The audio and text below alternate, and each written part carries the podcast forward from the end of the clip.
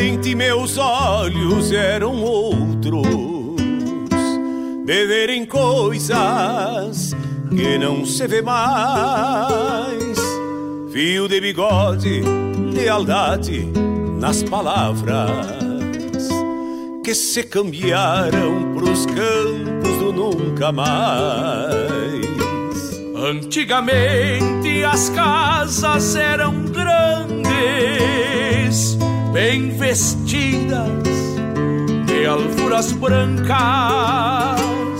arrodeadas de jardins e arvoredos, habitadas de aconchego e gente franca.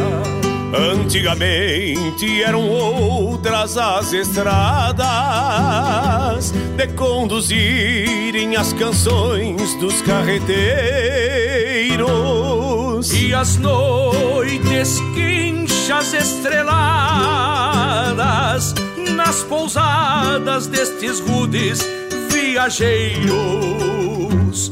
Antigamente a vida era assim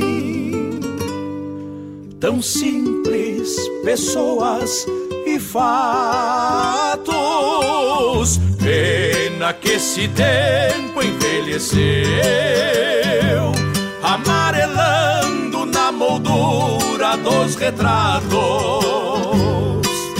Pena que esse tempo envelheceu, amarelando na moldura dos retratos.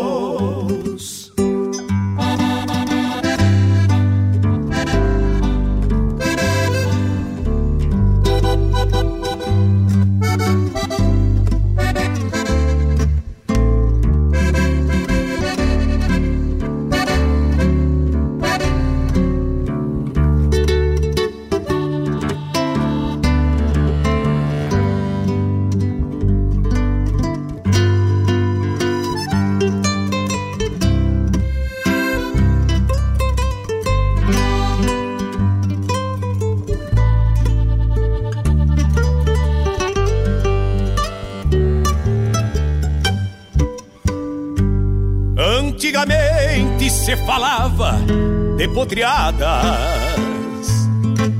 Do tempo das soleiras, do rigor Das luas de castrar e de enfrenar. Serviço bruto pro laço e tirador Antigamente se proseava de romances de peleias, de causos de assombração, de jujos para curar todos os males, a não ser aqueles do coração. Antigamente eram outras as estradas de conduzirem as canções dos carreteiros e as noites quinchas estreladas nas pousadas destes rudes viajeiros. Antigamente a vida era assim, tão simples, pessoas fatos. Pena que esse tempo envelheceu, amarelando na moldura dos retratos. Antigamente a vida era assim, tão simples, pessoas e fatos. Pena que esse tempo envelheceu, amarelando na moldura dos retratos. Pena que esse tempo envelheceu, amarelando na moldura dos retratos.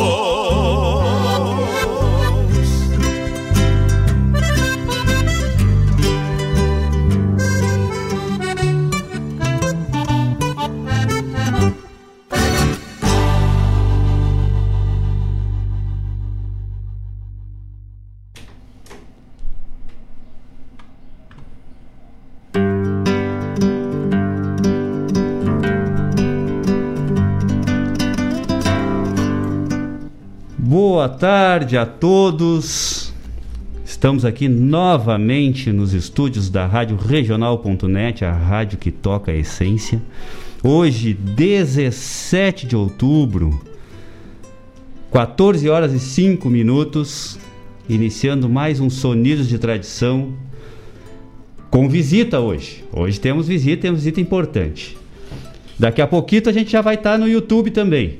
Ah, nós temos só fazer um ajustezinho aqui, que a transmissão acabou não entrando, mas isso aqui é um ajuste rápido que o nosso o nosso o nosso diretor daqui a pouco nos auxilia aqui e a gente já salta esmagando.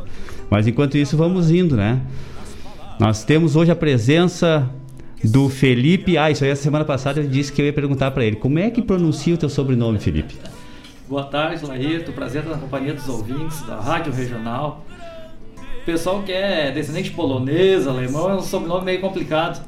Dexuta. É Dexuta, é assim que se pronuncia? Isso, é, como se escreve. Então tá bueno. Então, Felipe Dexuta, ele é ele é, a entidade de origem dele é o CTG Darcy Fagundes, ali aqui de Guaíba, ali da Vila Holanda. Eu acho que é a segunda entidade mais antiga do município de Guaíba, né? E ele fez um trabalho enorme lá dentro do Darcy e aí o, o, a sábia, né? A sábia atitude do nosso subcoordenador Marlon de convidar o, o Felipe para ele fazer parte e assumir a diretoria cultural da sub-região. E vem fazendo um trabalho aqui tchê, excepcional. A gente está sempre elogiando aqui o trabalho do Felipe e de toda a subcoordenadoria, na figura é, comandada aí pelo, pelo Marlon, né, com, com muita sapiência. E o, o Felipe vem sempre fazendo enormes trabalhos assim de, de, de, de, conhecimento, de cunho cultural, de cunho histórico, né? E, e, o interessante é que o Felipe não é historiador, né? Isso aí é só, é só pelo gosto mesmo, né, Felipe? É a paixão pela história, né? Nos faz estudar e buscar conhecimento. Eu acho que só não ama a nossa história aquele que não conhece, né? É Tolstói, né? Tolstói, é. né? Tem, aí, tu, quer, tu, tu, quer saber para onde é que tu vai, tem que saber de onde é que tu veio, né, Tchê? Então é mais ou menos isso. Tchê, é, nós não vamos nos estender muito porque nós vamos entrar mais nos assuntos mesmo na conversa com o Felipe quando a gente tiver o YouTube bombando aqui, né? Então a gente vai botar um, um, um bloco de música já. Pessoal, e não esqueça que nós temos o nosso último bloco, continua mantendo hoje o bloco dos pedidos. Então vão mandando os pedidos para a gente aí. Pode ser via YouTube, pode ser via WhatsApp. É, só lembrando que hoje nós não temos a presença da, da que manda, Felipe. Né? né? Sim, porque tem uns que mandam e outros que obedecem, né? Manda quem pode, obedece quem tem juízo e eu sou dos que tem juízo. Então a que manda não está presente hoje por ela estar tá um pouco gripada, né? Então ela resolveu, nós resolvemos, né, de comum acordo, de, de ela se, se resguardar um pouco mais hoje, né? Mas semana que vem ela vai estar tá aí normal, tá? Não é nada mais que uma gripe, tá, pessoal? Ela só tá, como eu disse, ela não queria que eu dissesse aqui hoje, mas eu vou dizer, né? Ela só tá um pouco ranhenta hoje, mas não dá nada. Então, para ela, pra, ela não ficar aqui destilando o ranho aqui pelo estúdio, a gente a gente resolveu que ela ficaria em casa hoje, mas ela tá na escuta aqui, daqui a pouco ela vai mandar uma mensagem me xingando, que eu sei. Mas tá tranquilo, tamo, tamo, tá tudo de acordo, porque também isso já é normal. Estamos dentro, dentro do contexto. Então vamos botar uma musiquita e aí na sequência a gente volta aqui, aí conversando mais especificamente pelo, do assunto que o, que o Felipe veio tratar aqui com a gente hoje. Certo? Até daqui a pouquinho e vamos de música, louco velho.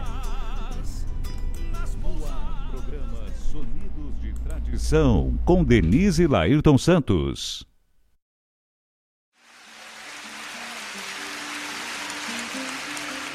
Una, una hermosa milonga de Atahualpa Yupanqui, Los Hermanos se llama.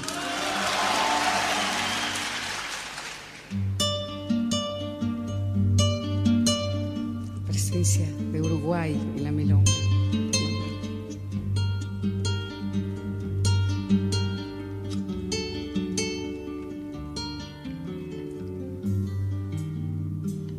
Yo tengo tantos hermanos que no los puedo contar. En el valle, la montaña, en la pampa y en el mar. Cada cual con sus trabajos, con sus sueños, cada cual con la esperanza delante, con los recuerdos detrás. Yo tengo tantos hermanos que no los puedo contar.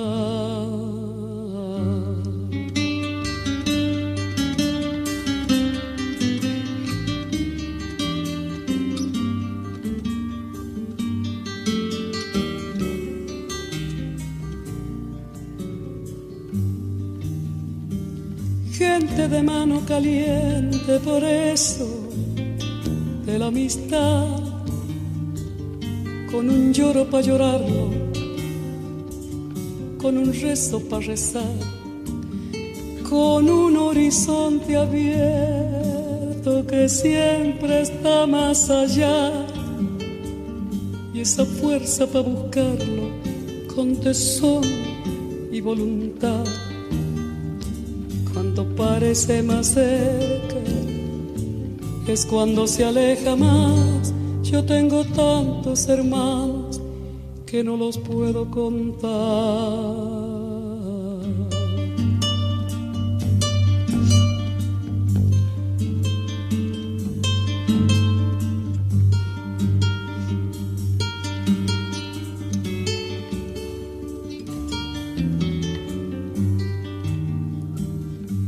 así seguimos andando curtidos de soledad. Nos perdemos por el mundo, nos volvemos a encontrar y así nos reconocemos por el lejano mirar, por las coplas que mordemos, semillas de inmensidad y seguimos andando. Curtidos de soledad y en nosotros nuestros muertos, pa' que nadie quede atrás. Yo tengo tantos hermanos que no los puedo contar y una hermana muy hermosa que se llama libertad.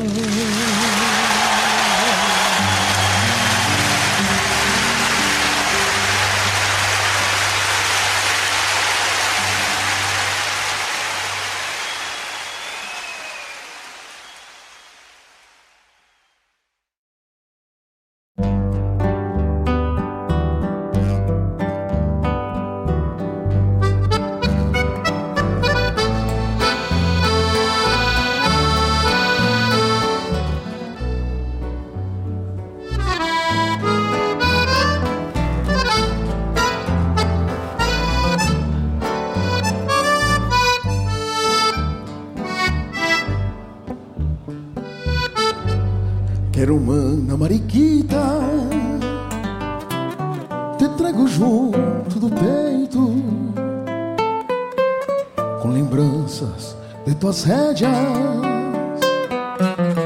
me deixaram sujeito, feito um romance antigo, daqueles que a gente conta e quedam presos no tempo, que até o tempo perde a conta.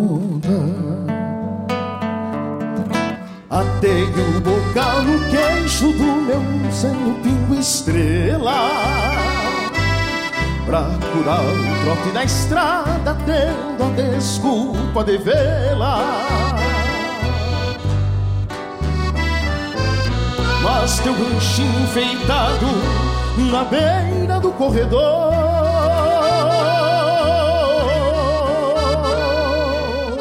mostrou as portas fechadas, um semblante em desamor.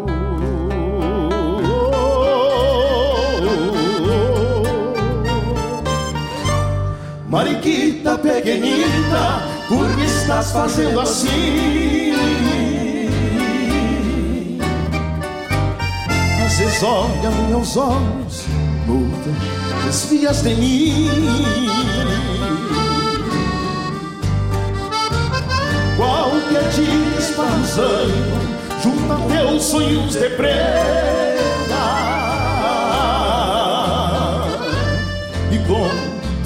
intenção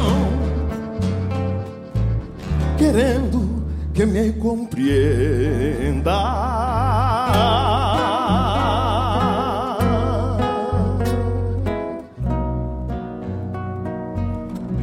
Quero humana, Mariquita, sonhei contigo, é verdade. Queria romper as distâncias no corredor da saudade.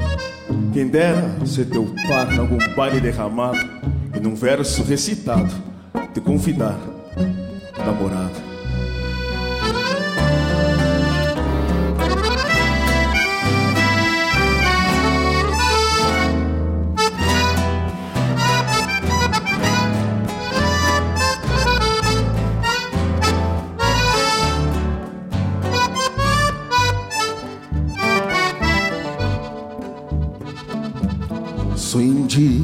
Esse tempo unindo nossos destinos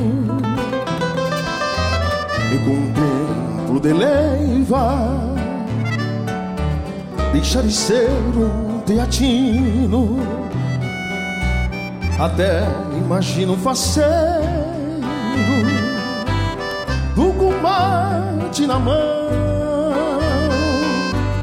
esperando desincidi bem no portal do galpão. Mariquita pequenita esperando por teu sim. Mandei bordar o lencinho, um raminho de alegria.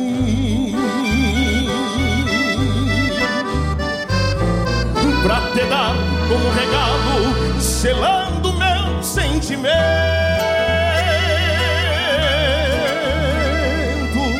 depois que meu coração tocou junto aos teus dedos.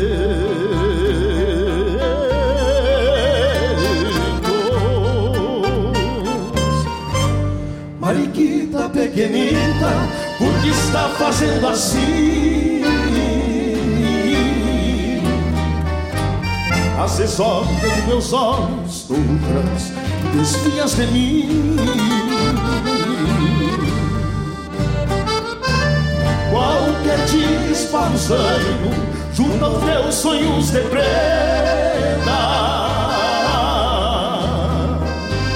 E conto minha intenção Querendo que me compreenda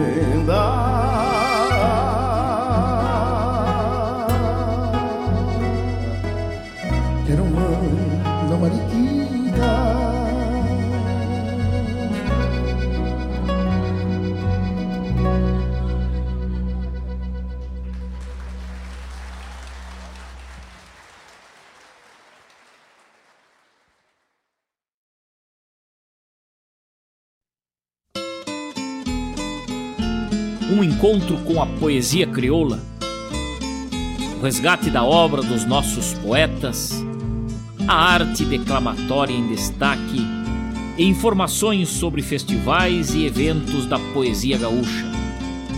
Numa prosa louca de buena, junto ao mate da tarde. Comigo, Fábio Malcorra, o nosso programa A Hora do Verso todas as terças e quintas, das 14 às 16, aqui pela Rádio Regional.net, a rádio que toca a essência. Mostra a cara, cheiro de garras e pelegos pelo chão.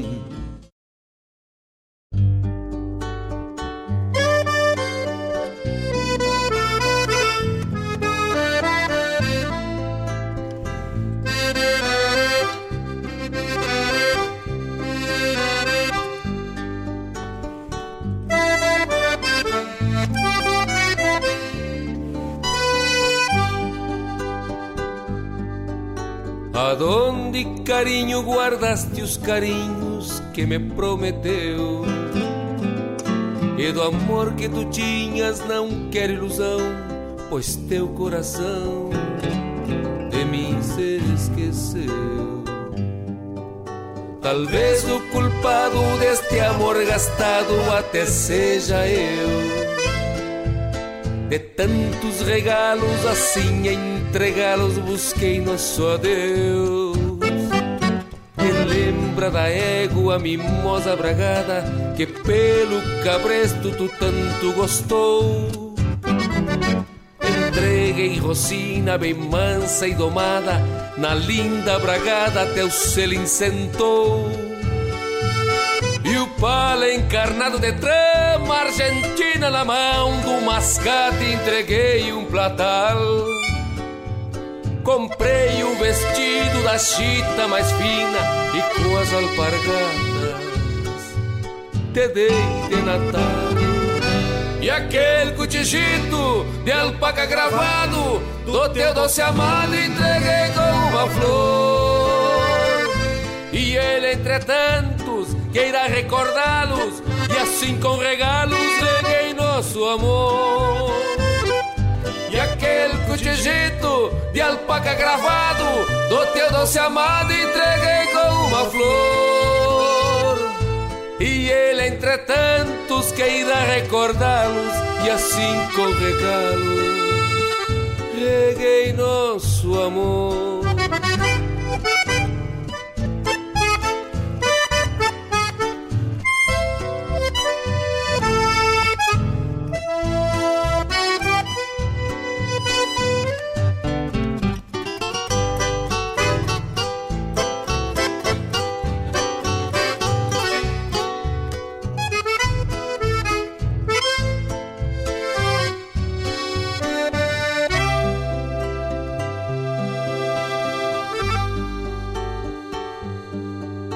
Talvez o destino que trança caminho não quis no ranchinho plantar uma flor. Se foi o romance das noites charruas com raios de lua e juras de amor. Que culpa minha vida se a vida é assim? Veja em nosso jardim o que foi cultivado. E a dor da saudade que clava na gente germinou da semente o amor gastado. E aquele cotijito de alpaca gravado do teu doce amado entreguei com uma flor. E ele, entre tantos, que irá recordá-los e assim com regalos reguei nosso amor. E aquele cotijito de alpaca gravado Do teu doce amado entreguei com uma flor. E ele entre tantos que irá recordá-los E assim com regalos Reguei nosso amor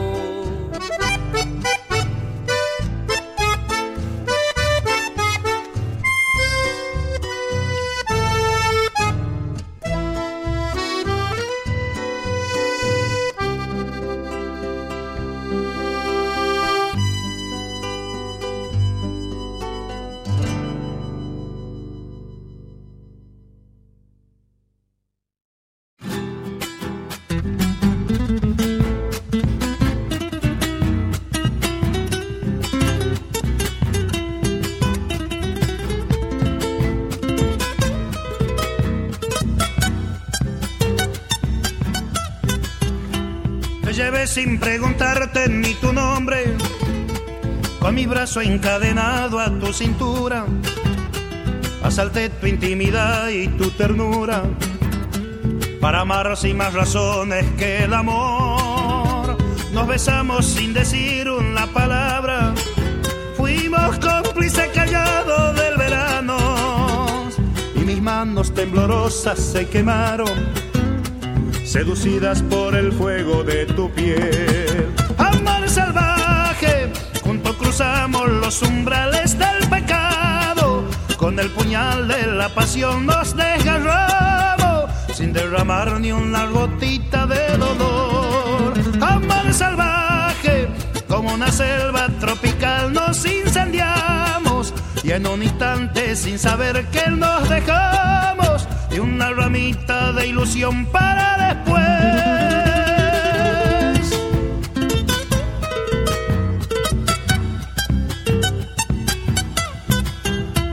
Adelante como un puma entre las sombras, Pegaje tu cuerpo entero con mis besos y atrapados por las lunas de tu pecho, por el cálido gemido de tu voz y montados en el potro del deseo, sin frontera por la noche galopamos y no vio la madrugada con ojeras desvelados diciéndonos adiós. Amor salvaje, junto cruzamos los umbrales del pecado. Con el puñal de la pasión nos desgarramos sin derramar ni una gotita de dolor.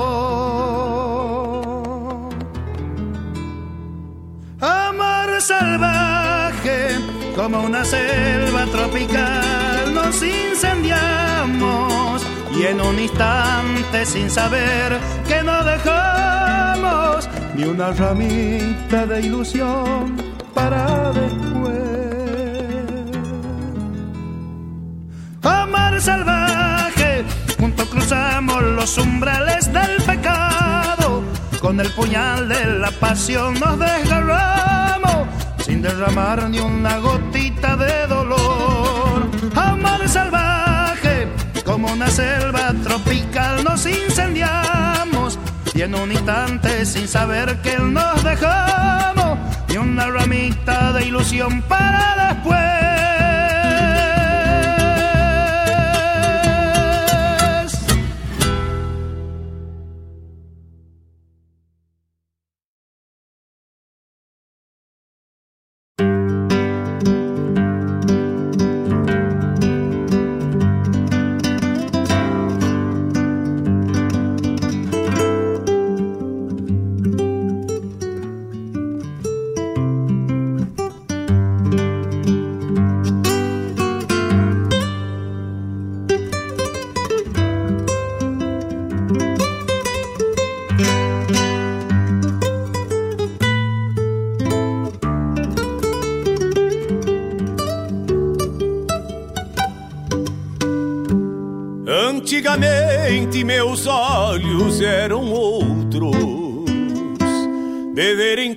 Coisas que não se vê mais. Fio de bigode, lealdade nas palavras que se cambiaram pros campos do nunca mais. Antigamente as casas eram grandes, bem vestidas de alfuras brancas, arrodeadas de jardins e arvoredos, habitadas de aconchego e gente franca. Antigamente eram outras as estradas de conduzirem as canções dos Bueno, estamos de volta então. Pessoal se chegando, Felipe devagarito aqui. E eu quero que vocês peçam que vocês já me desculpem assim de arrancada, né, tchê? Porque é, eu já não sou muito domado nas tecnologias. Tanto sozinho aqui, quando a Denise está aqui, ela ainda me tira na paleta, né? Mas a Denise não estando aqui, nós estando com convidado, eu tendo o WhatsApp, tendo uh, YouTube, tem que atender a tudo, né, tia? E outra coisa, eu sou homem, né, tia? O homem não consegue fazer duas coisas ao mesmo tempo. bueno. Mas então, retornando então agora com a imagem nossa aqui, né? Já, já desde o do, do meio do bloco aí. É, temos aqui a presença do, do Felipe, né? Diretor cultural da sub-região Delta do Jacuí. Faz parte aí da equipe do Marlon, que já está na escuta, né, Felipe? Tá na escuta o Marlon, grande abraço para ele. Abração, Marlon. O, também, o, o, nosso coordenador também já se manifestou aqui no, no YouTube, aqui, o Edson, o Edinho. Ah. Ah, abração, Edinho. Obrigado, obrigado pela parceria aí. Estamos aí na, na paleta aí. Ele, até vou te dizer aqui, ó. É um convidado pra lá de especial. Que tal, hein? Ah, que coisa boa, hein? Valeu, grande abraço, Edinho. Tá, então tá, pessoal. A gente vai, eu vou falando aqui durante o tempo aqui. Quem eu esquecer de falar, me puxa a orelha, ou pelo YouTube, ou pelo WhatsApp, ou sinal de fumaça, pombo correio. Já falei pra vocês que nós temos um paradouro aqui na janela aqui do estúdio da rádio aqui. só para receber os pombo correio. Então é só vocês mandarem. Manda, manda os bichos aí que a gente vai lá e pega o recado na patinha deles. Então tá. Felipe, tu, tu como eu já falei antes, né? Tu vem fazendo um trabalho é, excepcional aí nas reuniões do Delta. Uma coisa que nós estávamos comentando aqui agora, né, Felipe? Essa, essa realidade que nós temos de pandemia uh, é uma coisa que era inimaginável, né? É verdade. Durante. Nós temos uma situação tão agressiva, tão globalizada, né? E um espaço de tempo tão curto, né, tia? Porque realmente, é, eu, eu, sempre comento aqui que para mim, a, a data aqui no Rio Grande do Sul, especificamente, é o dia 15 de março. Do dia 15 de março até agora, março, abril, maio, junho, julho, agosto, setembro, sete meses fez agora dia 15. De, de uma virada absurda e que ainda não se tem uma previsão definida de quando é que a coisa vai melhorar de verdade. Porque nós estamos tendo aí algumas movimentações, né? é, de retorno de algumas atividades, como aconteceu agora semana passada, domingo passado, tivemos a primeira atividade campeira é, liberada para ser feita, mas muito restrita também, né, com inúmeras é, é, inúmeros protocolos de, de segurança sanitária e, e agora a gente vai começar. Eu acredito que isso foi um, um gatilho para muitas coisas virem acontecer dentro das nossas entidades, né? Mas, mas mesmo assim ainda é muito incerto o nosso futuro. Porque também junto a isso, nessa semana a gente teve aí na Espanha e na Itália uma retomada né, de, de, de, de casos de Covid acontecendo, que é uma situação que é assustadora, na verdade. É verdade. Mas nós não viemos aqui para falar de Covid, né? né? A ideia não é essa. Mas a gente não pode ficar também né, aleatório as coisas que, o, que, que cercam o nosso ambiente. Bueno, o Felipe vem fazendo um trabalho enorme aí dentro da, da parte cultural, dentro do, do...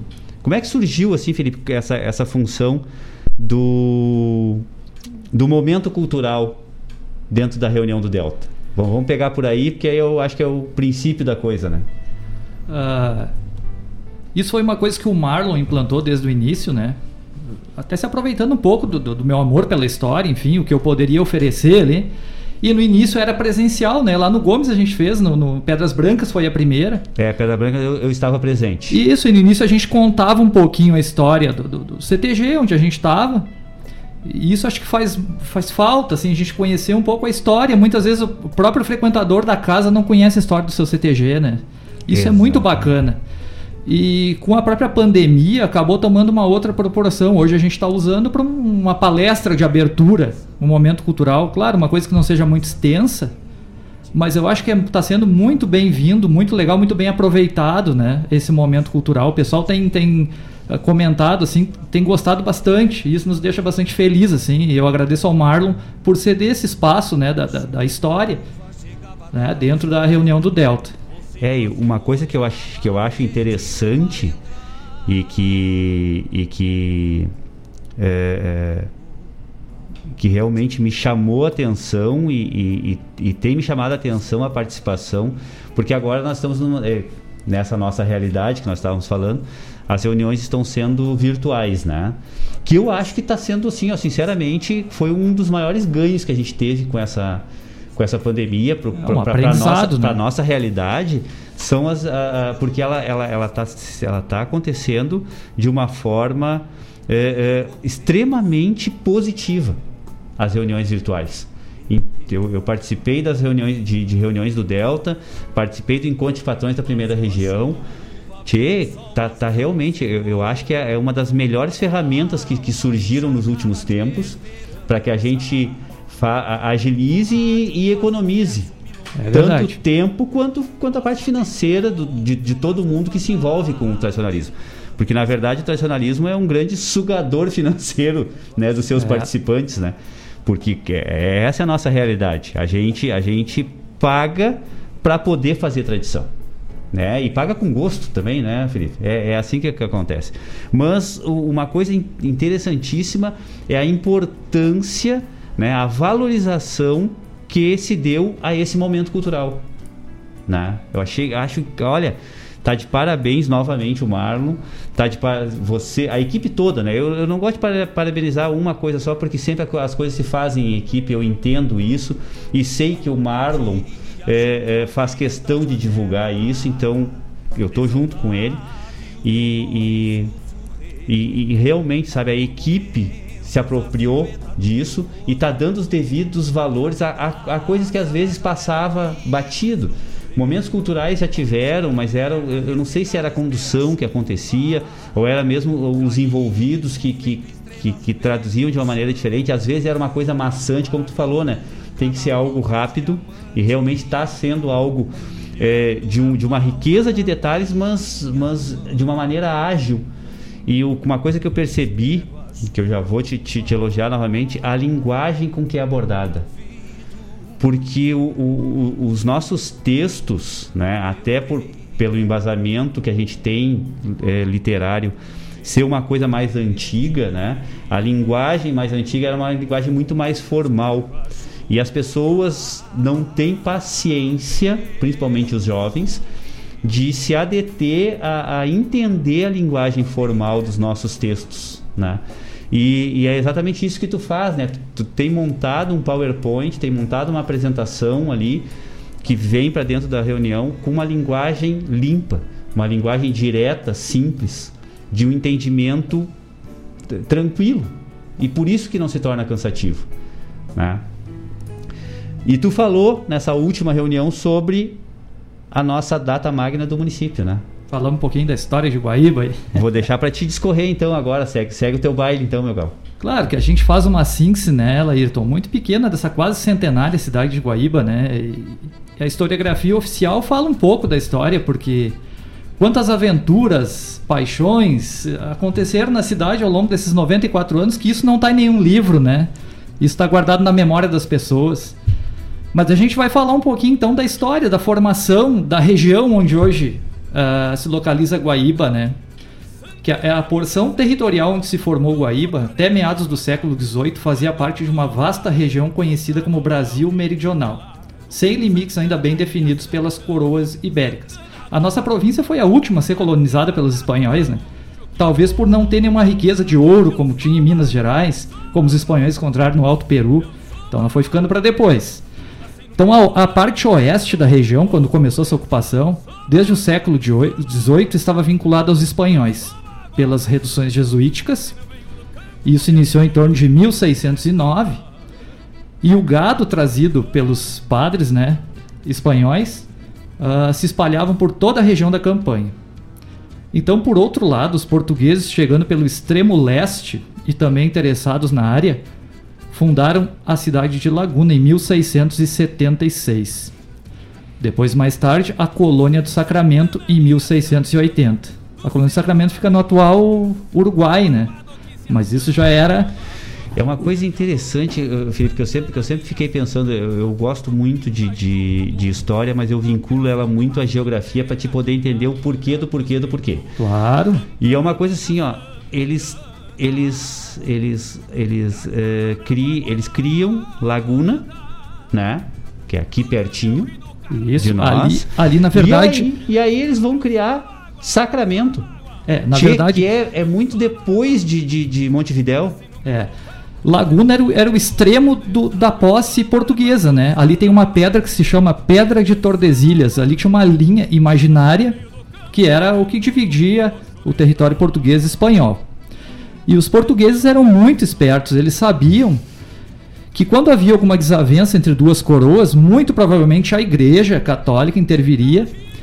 E o que eles estavam usando, adotando assim, de, de, de a, a, quem dominasse essa, essa porção territorial era quem ocupasse. Então o que, que os portugueses fizeram? Não adiantava eles fundar uma, uma cidade, um povoado ao lado de Laguna. Eles foram lá no extremo, lá na beirada do Rio da Prata e fundaram uma cidade fortificada, Colônia de Sacramento. Claro que era para alegar a posse de todo esse território aqui do estado do Rio Grande do Sul, né? Então os caras não eram bobo, né? Não, não, não. Esse negócio de português, português ser boca aberta, isso é bobagem, né? Não, é bobagem. isso, é, isso é, é, é, é, só criação para poder para poder falar do, dos patrícios, né, tia? É verdade. Então, aqui no território do Rio Grande do Sul, ó, eles foram fundar somente em 1737 um forte na Barra de Rio Grande, o Jesus Maria José, né? Então já era visando garantir o domínio sobre o território do Rio Grande do Sul. Aí que começou a história toda, né, de, de, de domínio do Rio Grande do Sul. E por falar em espanhóis, eu acho muito bacana né, a história da, da, da, cidade de Guaíba. O nosso primeiro marco da fundação da cidade é o nosso Cipreste, né? Que diz a história. Que Conta foi lenda, né? É uma lenda, né? Conta que... lenda, mas, mas eu, eu acredito que as lendas é uma maneira poética de se falar uh, de, de, se narrar os fatos verídicos. É, é verdade. Então, olha só, os relatos sobre essa árvore, baseados na tradição oral, recuam a 1680, quando uma expedição espanhola ao local, procurando índios e gado alçado, esse gado então que acabou se espalhando pelo Pampa, uh, esse grupo foi acometido pela morte de seu comandante, né, comandante desse grupo espanhol. E na época era de costume assinalar o marco da sepultura com uma árvore, de preferência não pertencente à flora natural da região. Sobre isso, existem estudos do, do historiador Walter Spalding referendando essa provável origem do velho cipreste, cuja idade testada por um botânico gaúcho confirmou ser ele quase tricentenário, ou seja, uma das árvores mais antigas da região sul. Então, tirando essa questão da lenda, uh, nunca se fez uma escavação na base do cipreste para saber se se encontra ali, né, sepultado. Talvez até corre o risco de nem, nem se encontrar nada de tanto tempo, né? Mas a cidade de Guaíba ela vem se formar no entorno do cipreste, que tu vê que foi plantado pelos espanhóis. Então, olha, Guaíba, essa ligação que tem com essa primeira ocupação do território no entorno de um cipreste plantado por um grupo de espanhóis. Que legal. É, nós vamos entrar numa outra. Depois, quando a gente for fazer as perguntas, eu vou, vou te dar. Eu tenho uma dúvida grande sobre a questão da, da ordem cronológica das nossas colonizações. E aí depois a gente vai entrar nesse, nesse mérito aí. Vamos lá. Tá, mas segue teu baile aí que, que o troço ainda temos bastante para falar ainda, né, Tia? Então, com a chegada dos primeiros colonizadores a partir dos campos de Viamão, o campo de Viamão não era só a cidade de Viamão, os campos de Viamão e até a atual cidade de Torres, ali toda aquela região era considerada os campos de Viamão. Então por ali avançou a ocupação interiorana e multiplicaram-se em poucas décadas as instâncias de criação e captura de gado. Em 1732, o português madeirense Jerônimo de Ornelas Menezes, juntamente com mais dois sesmeiros, fixaram-se na região esquerda do Lago Guaíba, onde hoje mais tarde se fundou a freguesia de São Francisco do Porto dos Casais. Uh, esse camarada é considerado o primeiro habitante de Porto Alegre. Só que com a chegada dos açorianos em 1750, ele trocou o seu território por, pela atual cidade de Triunfo ali. Ele foi, foi se instalar onde é hoje a atual cidade de Triunfo. Ninguém sabe o motivo pela qual levou ele fazer essa troca de território. Mas esse camarada é muito interessante. Mas isso era outra Sesmaria. E isso, era ele, uma outra ele, Sesmaria. Ele abriu mão da Sesmaria de, de, de Porto Alegre, isso. na verdade, e foi para foi, foi tomar foi tomar posse de uma outra Sesmaria que é Triunfo, no caso. Eu acho que ele não gostava muito de vizinhança, viu, Laito? Era meio adverso, mas às vezes eu entendo esse rapaz também. Mas o, o, o, que cabe a gente notar é que praticamente toda a colonização da nossa região aqui, até Camacuã ali, que é muito parecida à colonização da, de toda a nossa região, se dão com descendentes de Jerônimo de Ornelas. Esse camarada teve uma porção de filhos, e grande parte desses filhos e netos uh, foram sesmeiros nessa região aqui depois, mais tarde. Isso é muito interessante. Então supõe-se que a travessia do lago em direção à área atual do município de Guaíba tenha sido feita por integrantes do grupo de Jerônimo de Ornelas, interessados em explorar o local aqui de Guaíba, né? E do ponto de vista oficial, a nossa região só é mencionada nos registros públicos em 1780, pela concessão de extensas sesmarias. Aí então começou a ocupação uh, dessa parte aqui da região. Onze estancieiros receberam a porção aqui guaibense, né? Entre os quais Antônio Ferreira Leitão, e Dona Maria Meireles Menezes, que era neta de Jerônimo de Ornelas. Eu não cheguei a pesquisar todos os 11 ali, mas a grande maioria são descendentes de Jerônimo de Ornelas. Então esse casal, Antônio Ferreira Leitão e Dona Maria Meirelles Menezes, foi o primeiro proprietário da Sesmaria, onde hoje se localiza parte do município de Guaíba. Então, aí começou a história do povoado, né? Aí nós temos a origem do povo guaibense. Isso. O que, que eu imagino que seria antes disso? Eu acredito que Guaíba era um rincão. O que, que era um rincão, né, Laírton? Uh, antes da, da chegada do, do, arame, dos arames para cercar Sim. a propriedade, o gado era criado em rincões. O que, que era um rincão? Era uma área delimitada por acidentes geográficos, um rio, uh, aqui no nosso caso, né, o arroio, o rio Guaíba. E o arroio do Conde. O arroio do Conde e o arroio Pitim. Certo. Então formava um rincão. E eu não sei se já não tinha denominação de Rincão das Pedras Brancas, talvez. Pode ser. Que deu origem ao nome da Fazenda das Pedras Brancas, né? Estância, que mais tarde uh, se fundou aqui. A casa, então, onde se originou a Estância das Pedras Brancas, ela foi construída em torno de 1791, uh, quase 100 anos depois da chegada do nosso cipreste aqui. Aí que começa a surgir um povoado em Guaíba. E o nosso cipreste estava ali já quase centenário, né? Então vamos falar um pouquinho da casa ali, ó. A gente chama ela de Casa de Gomes Jardim, né? Porque habitou Sim. ali depois do Gomes Jardim.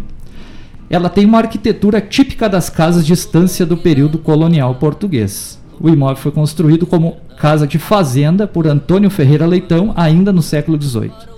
Depois foi passado para sua filha mais nova e o genro José Gomes de Vasconcelos Jardim que eram proprietários na época da Revolução Farroupilha.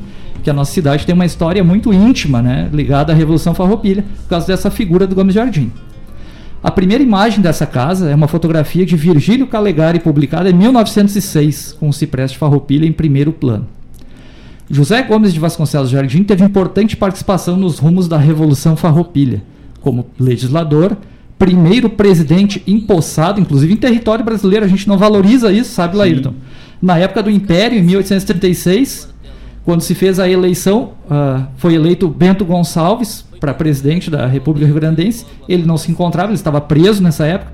Quem tomou posse interinamente foi o nosso Gomes Jardim, aí, um orgulho da nossa terra. É né? verdade. Primeiro presidente em território brasileiro, que legal. E também ali um fato histórico, dentro dessa casa, em 18 de julho de 1847, faleceu o general Bento Gonçalves da Silva. Então, um fato histórico também, veio procurar ajuda, já que o Gomes Jardim era um médico prático, acabou falecendo no nosso município. Então, com a criação do município de Bom Jesus do Triunfo, em 1831, lá onde morava o Jerônimo de Ornelas, Pedras Brancas, o povoado de Pedras Brancas, passou a ser anexada a ele. Então, tu vê, Guaíba já pertenceu a Triunfo, Laírton. Tu que vê? loucura, né? A gente fica pensando, é, eu digo, a, às vezes a, a, gente quer desvencilhar a, a, história da geografia, mas a, geografia explica o porquê dos fatos. Na é verdade. verdade.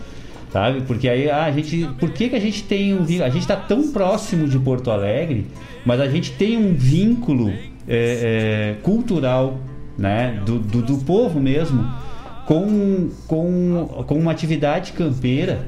E é essa é a nossa realidade, né, Felipe? É verdade. Nós temos esse vínculo com a atividade campeira, mas a gente está tão próximo da, da do, do, urbanismo, né? É verdade. E a gente não perdeu isso aí, mas por que isso? Porque a gente começa a entender as geografias, como é que aconteciam as coisas.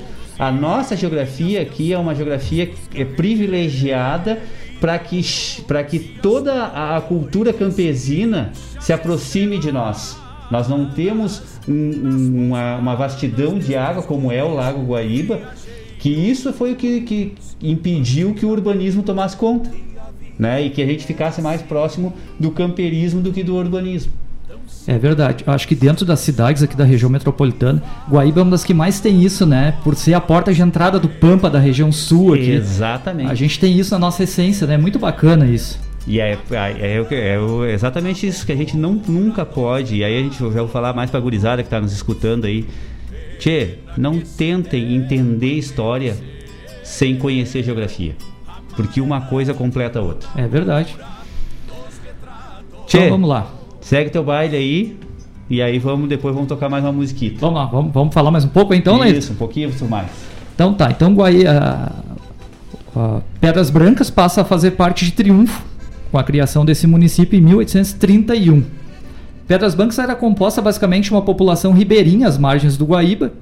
Tinha uma praça, uma igreja, que a história da nossa igreja foi uma promessa da dona Isabel, né? Sim. Se desse tudo bem com o parto do primeiro filho, ela faria um, construiria, né? Claro que no início não é essa majestosa igreja que nós temos ali, mas era uma pequena capela, mas que anos mais tarde deu origem à, à nossa igreja ali, Nossa Senhora do Livramento. Então, isso tudo ficava na área da fazenda de José Gomes Vasconcelos Jardim, que foi herdada pelo casamento com Isabel Leonor Ferreira Leitão, que era filha do primeiro estancieiro, né, Antônio Ferreira Leitão. O e dito aí, povoado. E aí nós temos a formação da família Jardim, né? É Dentro, verdade. dentro da, da, da estrutura de povoação do nosso município, né? Que aí é onde a gente vai começar a entrar no- no- nos fatos mais eh, contundentes da nossa história aqui, da história de Guaíba, na verdade, que nos dá essa, esse, eh, eh, esse título né, de berço da Revolução Farroupilha. É verdade. Começa, começa aí nesse momento, né? Onde Gomes Jardim vem a integrar a família dos Ferreira Leitão, né? Sim, guaibense, né? O homem virou um guaibense. É, exatamente. e ele era de origem de, de triunfo, né? Isso. Exatamente.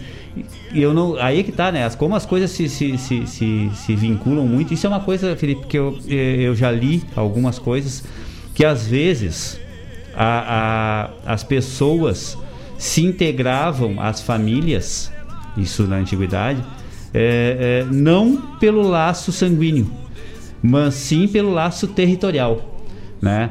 Ah, tipo assim, eh, aqui em Guaíba tinha o povoado, se criava uma vila em, em torno da igreja, e aí todo mundo que ficasse aqui, ah, a vila era da fazenda do Jardim. E aí quando tu ia para algum outro lugar, ah, aquilo é gente dos Jardim.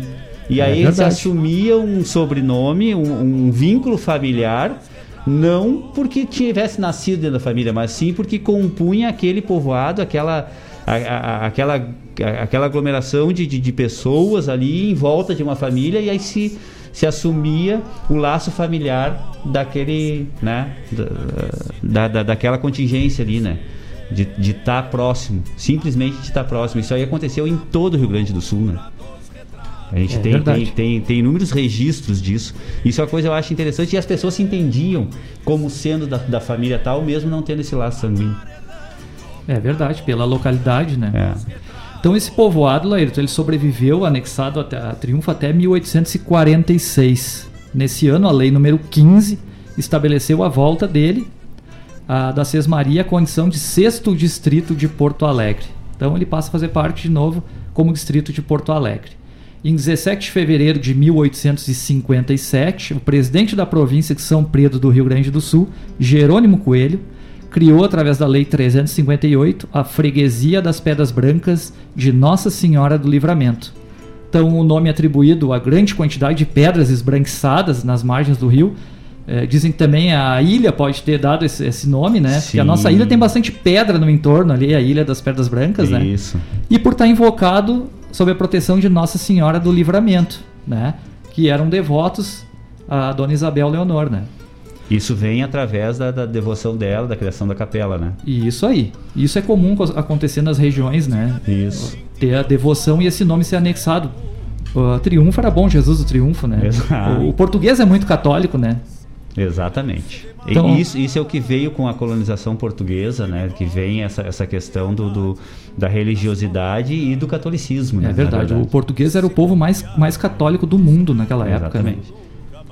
Então a constante preocupação de povoamento e colonização levou o governo imperial de Dom Pedro II a publicar nos jornais da Europa um boletim conclamando colonos a se transferirem para as exuberantes terras brasileiras. Em Pedras Brancas, os primeiros imigrantes a chegar foram os poloneses e os alemães, que fundaram respectivamente as colônias de Mariana Pimentel e Sertão Santana.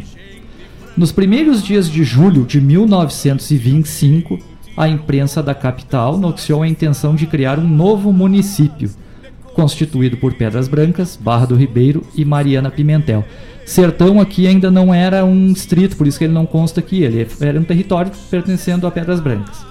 Só depois da emancipação que ele passa a ser um distrito. Tem uma se... parte de. de, de eu, não sei exatamente da, dessa história, Felipe, até uma coisa de repente a gente buscar uma, futuramente, mas eu sei que tem uma. É, Sertão Santana, eu não sei se ele acontece, mas eu, eu vou, vou te dar uma lembrança muito próxima da minha realidade. Quando eu era piá pequeno, lá em, não era em Barbacena, era ali em Eldorado, em Eldorado do Sul, que na época não era Eldorado, era Medianeira, né? A gente estudava muito a, a, a, a geografia de, é, é, do município. Isso lá pela, sei lá, eu, terceira série, quarta série. Né, do, do, primeiro grau, é, todo mundo fala, ah, é ensino fundamental, ensino médio, ensino não sei o que, eu sou do primeiro e segundo grau. Ah, aí eu me lembro que assim, ó, nós estudávamos os distritos de Guaíba, né? Então, o primeiro distrito era a sede, né, que era a cidade de Guaíba. Segundo distrito era o, o Eldorado, né? Que era lá o Parque Eldorado, lá na divisa com a Rua dos Ratos. É, terceiro distrito, eu não me recordo agora qual é que era, mas eu me lembro que o quarto distrito era Mariana Pimentel e o quinto era Sertão Santana. Então, né? Estou fazendo uma analogia aqui, não sei sim, se é exatamente sim. isso. Que Sertão Santana, ah, terceiro distrito era Barra, Barra do Ribeiro. Do Ribeiro é. Barra do Ribeiro. Que uh, o quarto distrito, como era Sertão Santana, o quinto foi, ser, foi Sertão, né? O quarto era Mariana. Eu acredito que Sertão, num, num momento, uma parte dele pertencia à, à, Barra do Ribeiro e a outra à Mariana Pimentel também, né? Porque a Barra do Ribeiro já, já existia. Sim. Então, e Mariana também. Então eu acredito que depois que se criou o, quinto distrito, né? Que ele veio acontecer depois, então ele vem, vem, vem bem mais tarde, eu acredito. Não, mas eu acho que é bem por aí mesmo, Ayrton. Eu estou fazendo uma, é, eu tô dizendo, uma analogia, não sei se é exatamente isso, mas é o que é, na lógica deve ter sido desmembrado desses desmembrado, distritos. Porque eu sei que tem uma parte de, de, de, de, de Sertão Santana que todo mundo falava que era a Barra do Ribeiro que era antes do, do, do Arroio, do Ribeiro, Arroio Ribeiro. Do Arroio Ribeiro mesmo. Isso. Que é, hoje faz parte de Sertão Santana, mas o Arroio Ribeiro corta muito, né? Ele desce, na verdade, lá da Serra do Erval, lá, lá daquela volteada é. lá. Então é uma, uma coisa que de repente é por aí. Como ele era o quinto, então deve ter sido o último a ser criado. É verdade. Tchê, vai falando mais alguma coisinha aí. Vamos, então estamos chegando Vai, aqui vamos. na, na, vou, te dar, vou te dar mais três minutos aqui que eu tenho que controlar o tempo, né? Senão a dona Denise já me puxa as orelhas por aqui daqui a pouco. Então, no início de 25, Laírton começou a se, se noticiar que o governo do estado queria uh, constituir mais um município, né? Que seria Pedras Brancas, Barra do Ribeiro e Mariana Pimentel. E que, segundo o entendimento que havia no palácio, provavelmente teria como sede Barra do Ribeiro, né?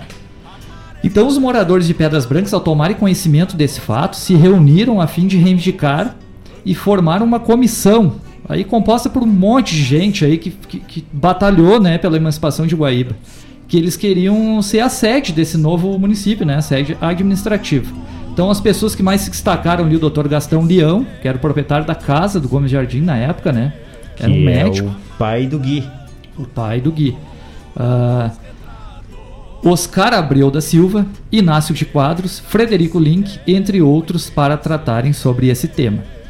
Então, no dia 14 de junho, às 14 horas, com a presença de em torno de 2 mil pessoas, realizou-se uma grande reunião no Teatro Gomes Jardim, um patrimônio que hoje a gente não tem mais, é né? Verdade. Que faz parte da nossa história. Onde é que era mais ou menos esse teatro, sabe disso? É onde é o estacionamento do supermercado no centro ali, né? Ah, Ficava ali. Ali do, do do lado do, do, do, do mercado aquele Isso. que tem na, na rua 7 de setembro ali? Isso aí. Tá, bueno.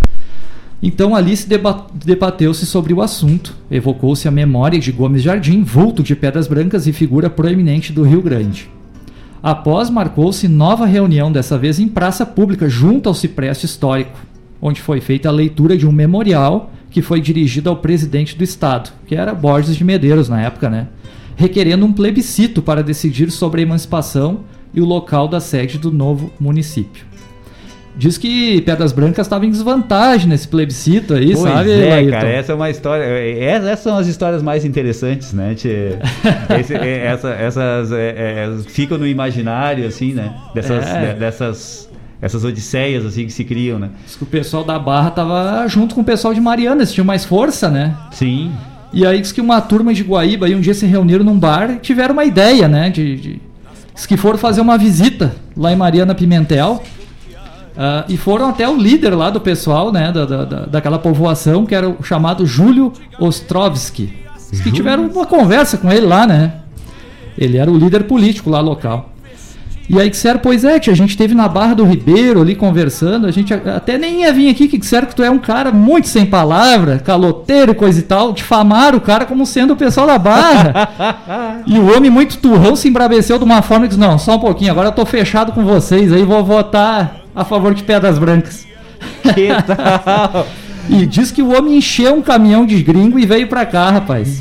E diz que na volta ele passou pela barra, o caminhão dele foi até apedrejado lá pelo povo da barra.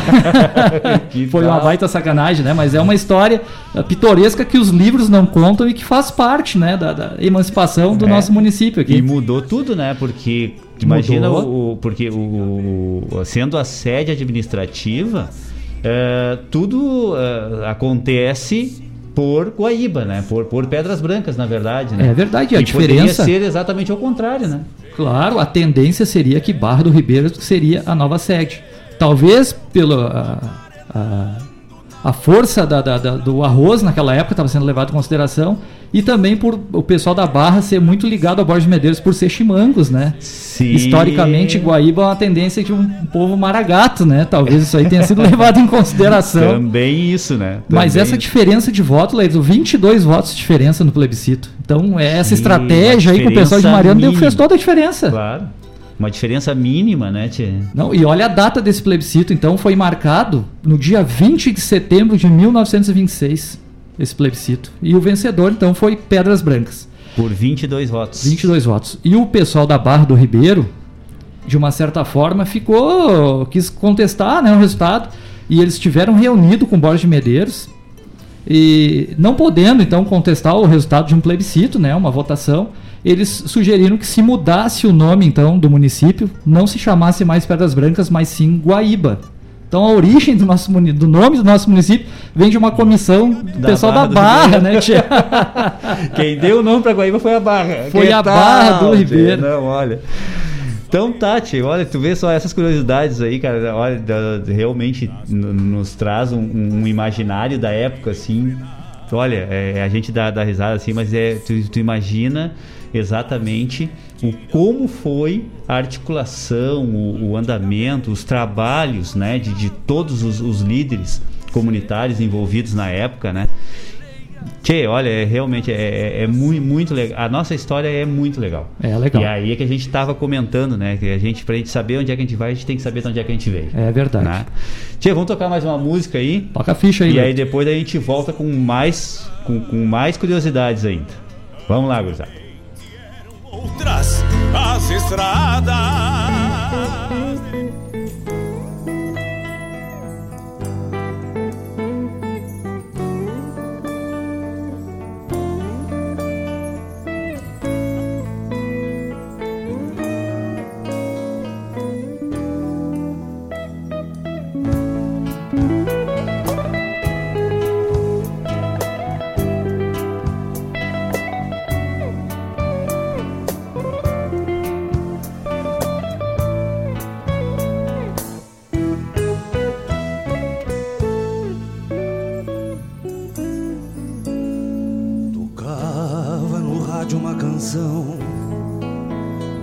Que a gente até para pra escutar.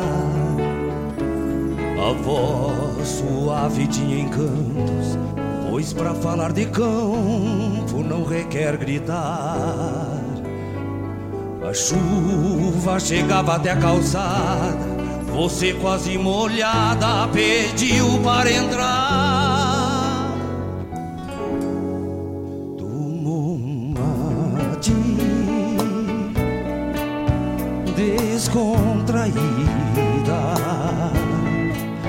Falou da vida até a chuva passar. Desprevenido, molhou meus planos, regou meus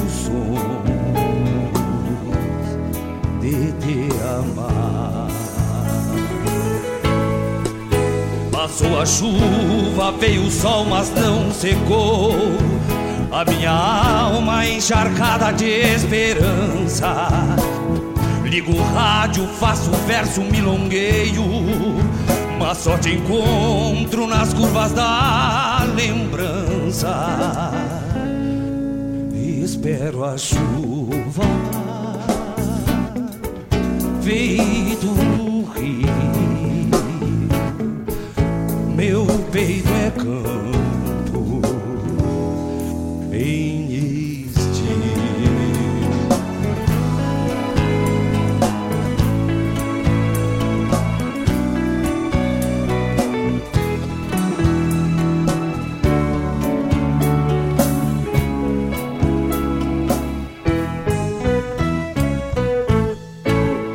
Outro dia, junto ao vidro da janela, de saudade o teu nome sussurrei. Por momentos, a silhueta do teu rosto, na vidraça da janela vislumbrei. Se a terra ressecada espera a chuva, caindo feito estrelas pelo chão. Para mim, cada pingo é diamante, brilhando na palma da minha mão. Espero a chuva, feito um rio. Meu peito é campo em estio. Espero a chuva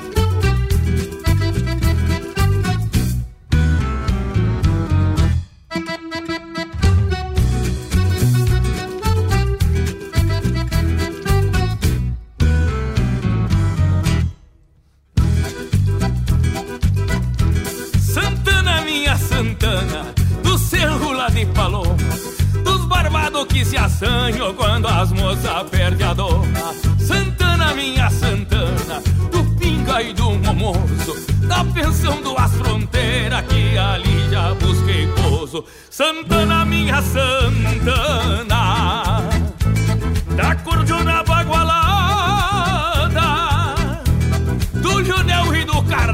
Cardoso que são baguais pela estrada. Eu sou bagual, eu sou bagual, eu sou bagual. Nasci no meio do campo, dentro de um coxo de sal. Eu sou bagual, eu sou bagual, eu sou bagual. Nasci no meio do campo, dentro de um coxo de sal. É milonga que é milonga.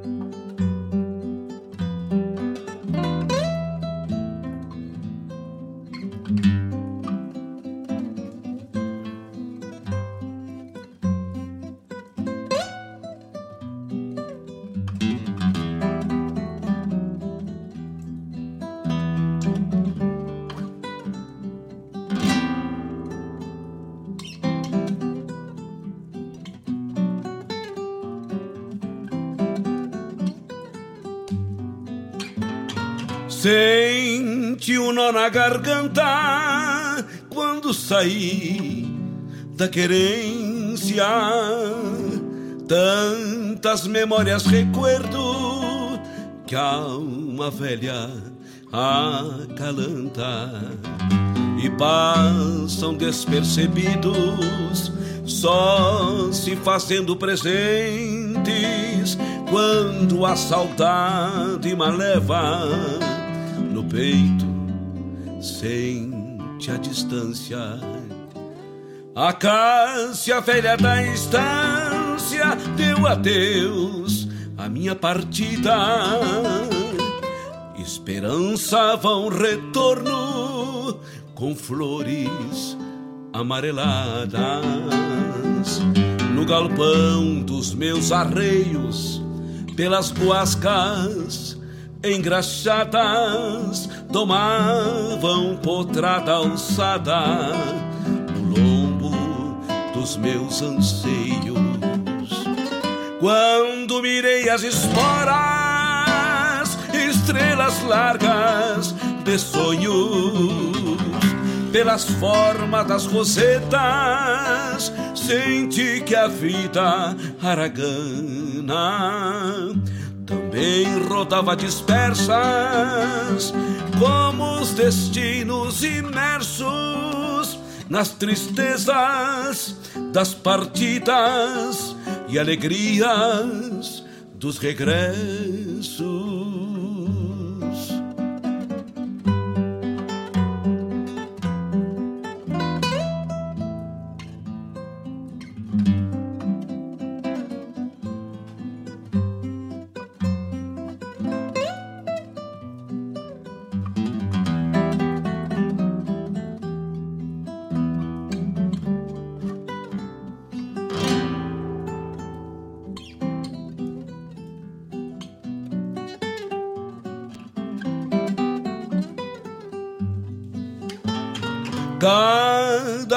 Pedra do terreiro relembrava qualquer coisa de algum passado remoto num recuerdo caborteiro.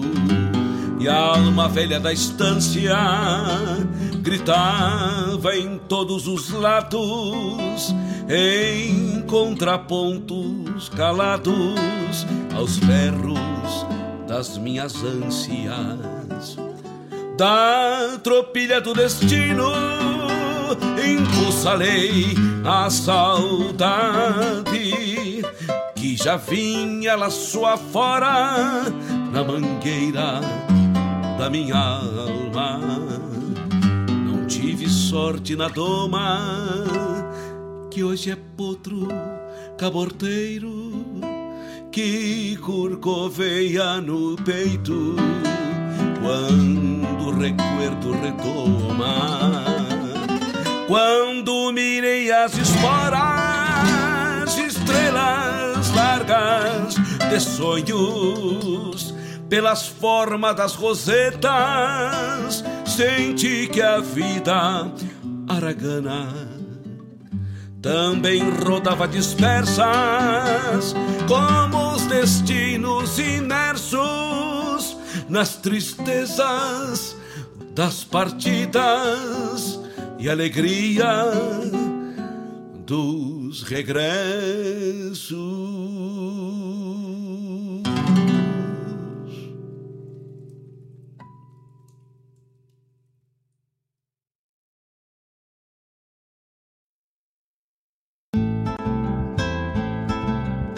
Caros ouvintes, se aproxeguem para o Bombeando todas as sextas, das 18 às 20 horas e aos sábados, das 8 às 9 e meia da manhã, comigo, Mário Garcia, aqui na Rádio Regional.net, a rádio que toca a essência, che. Bombeia, che.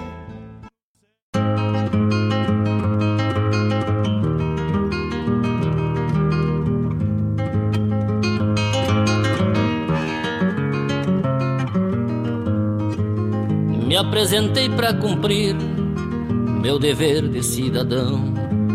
Foi lá por 63, lembrarei pra sempre, irmão.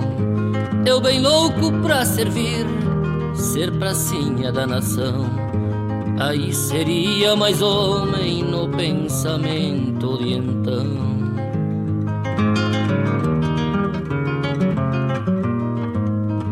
Lá no primeiro do vinte, cheguei de manhã bem cedo. Era em casa, passo fundo, hoje conto sem segredo. Fui chegando pro portão, um alvoroço sem medo. Lá dentro se é escolhido, quase que a ponta de dedo.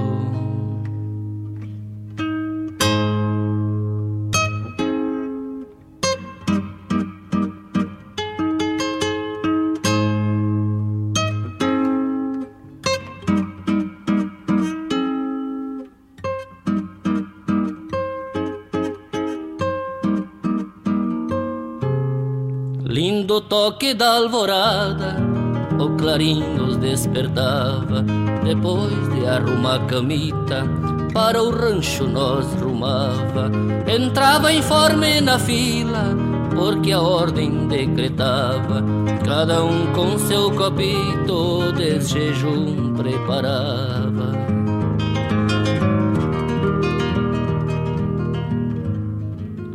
Nós chegamos de apaisano dias desse jeito. Levamos a primeira tosa, todo mundo satisfeito. Fiquei com a pinha alumiando num cadete bem mal feito. Pois cabeça de milico no quartel não põe respeito. Foi como um grande rodeio, veio logo a apartação. Fui o 133 do terceiro pelotão. E vieram me perguntando qual ofício ou profissão. Burocrata ou diplomado, ia logo pra sessão.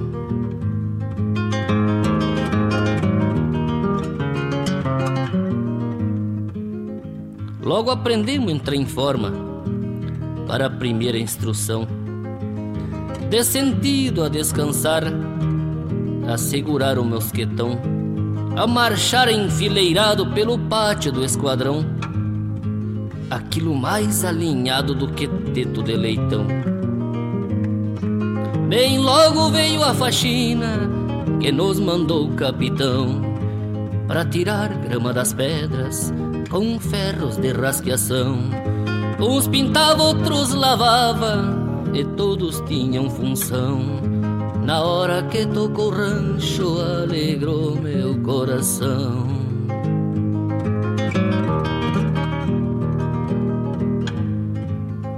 Vai uns meses para passar pronto, sempre embaixo de instrução. Desmonta a metralhadora, mexe em sabre mosquetão. Tira serviço na guarda, cavalariça o plantão Nunca se dorme na hora nem fica sem munição. O índio que vem de fora no quartel sempre se acerta. Sabe andar bem a cavalo, de madrugada desperta. Tira serviço pros outros, quando nos cobre se aperta. E se vai pra algum buchincho, ninguém faz a descoberta.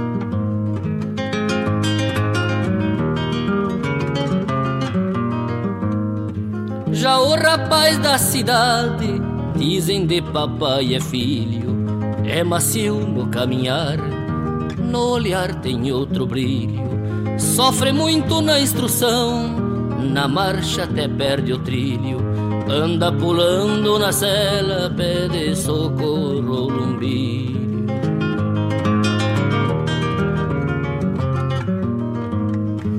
Boa vida tem, compadre no quartel é o cassineiro, não come o resto que sobra, porque já comeu primeiro. Fica boleado de gordo, que nem cusco de açougueiro. E coitado Dominico que encrenca com o rancheiro.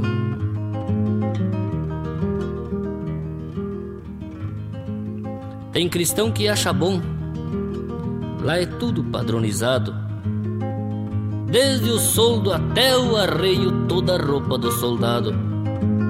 Não tem rico, não tem pobre, fica tudo misturado. E o que é guapo vive bem, impõe pra ser respeitado.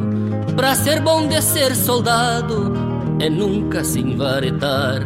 Ser malandro e debochado é melhor do que embrabar. Levar tudo na esportiva é o jeito de driblar. Pois perde quem sai ganhando na hora que a parte entrar.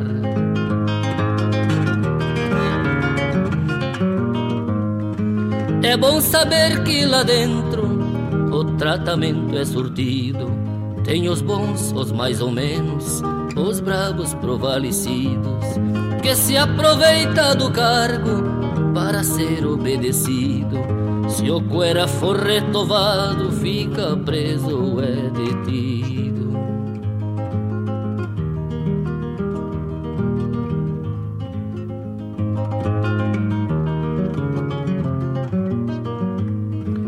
Recordo meu comandante dos sermões que ele pregava. Conselhos que não esqueço que todo mundo escutava. Falava às vezes uma hora e a gente só respirava. E quem não tinha preparo no solaço desmaiava. No esporte fui campeão pela sessão de comando. Com Osvaldo e Odalpiva, o Júlio no meio armando. O Pelé jogava sério e o padeiro mutreteando. E eu petiço de arqueiro a goleira ia fechando. Ganha bem pouco milico, o soldo sai descontado. Paga o pito, a roupa folga, vai pra algum baile enfeitado. Se encostar nalgum carinho, dia muito necessitado. Quando vem no outro dia, hospida encurtou um bocado.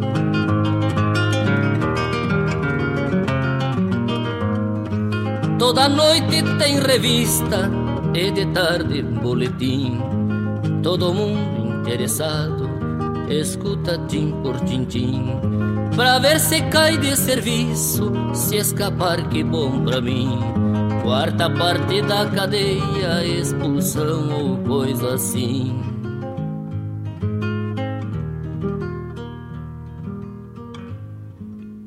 Foi abrir a prontidão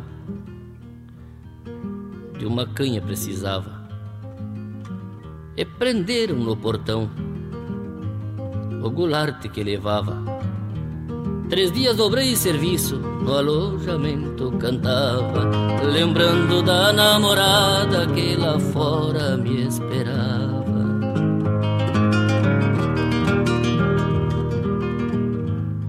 Fui soldado caprichoso, a mãe a farda engomava, meus coturnos engraxados, a calça verde frisava. No bateu uma continência, até o boné se orgulhava de ver um praça garboso que civismo transbordava.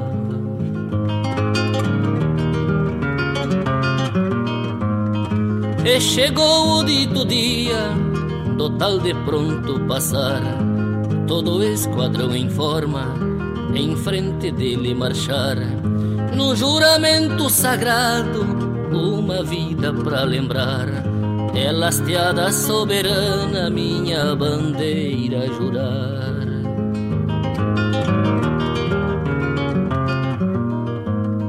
Ontem, hoje, juro sempre, quando te ver tremular ou escutar nosso hino, a emoção me encilhar, uma lágrima crioula em minha face rolar. É o patriotismo farrapo que está no sangue a pulsar.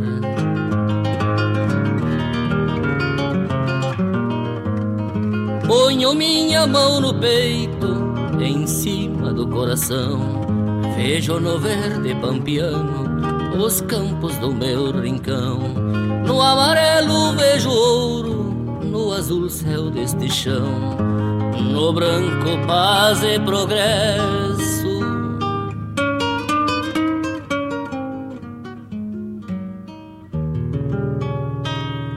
Simbolismo da nação.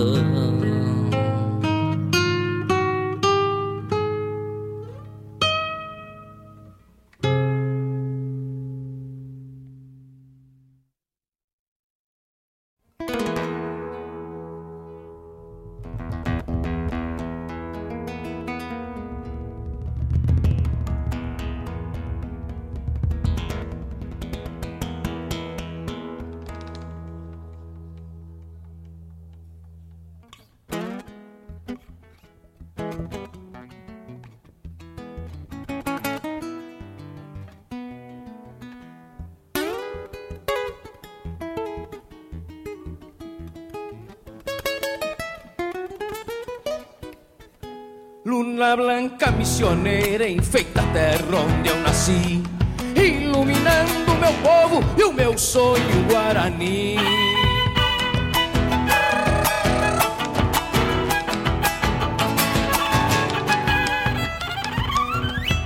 E a mesma lunita antiga, companheira do jesuíta, lava o rosto no Uruguai e volta pro céu mais bonita.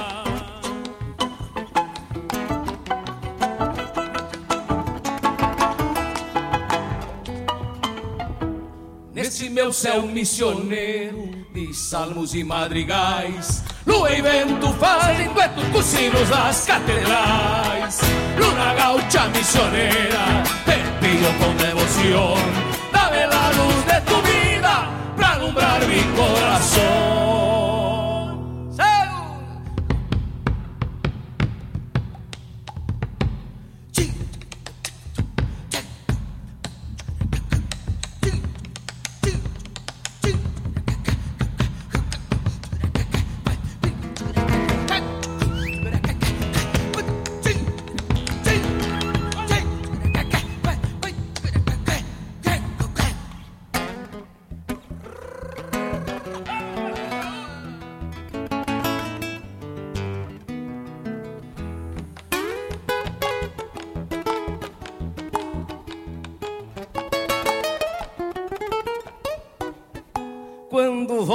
Noite adentro de uma bailanta campeira, alcanço pra lua um trago com gosto de chacareira.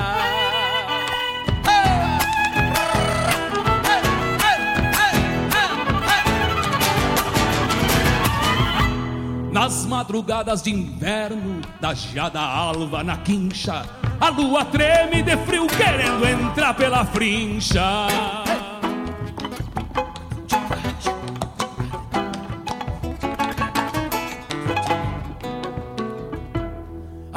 Missioneira que eu quero partiu e não retornou.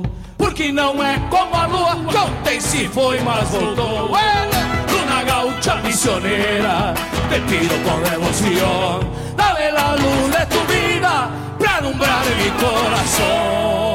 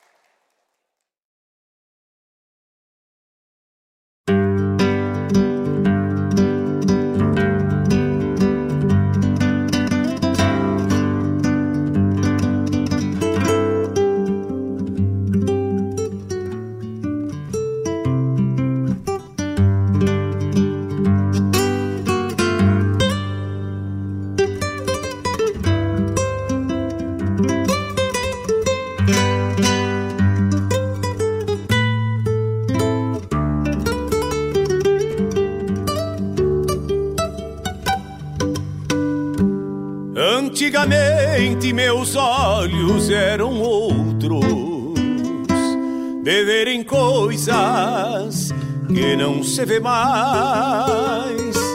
Fio de bigode, lealdade nas palavras que se cambiaram pros campos do nunca mais.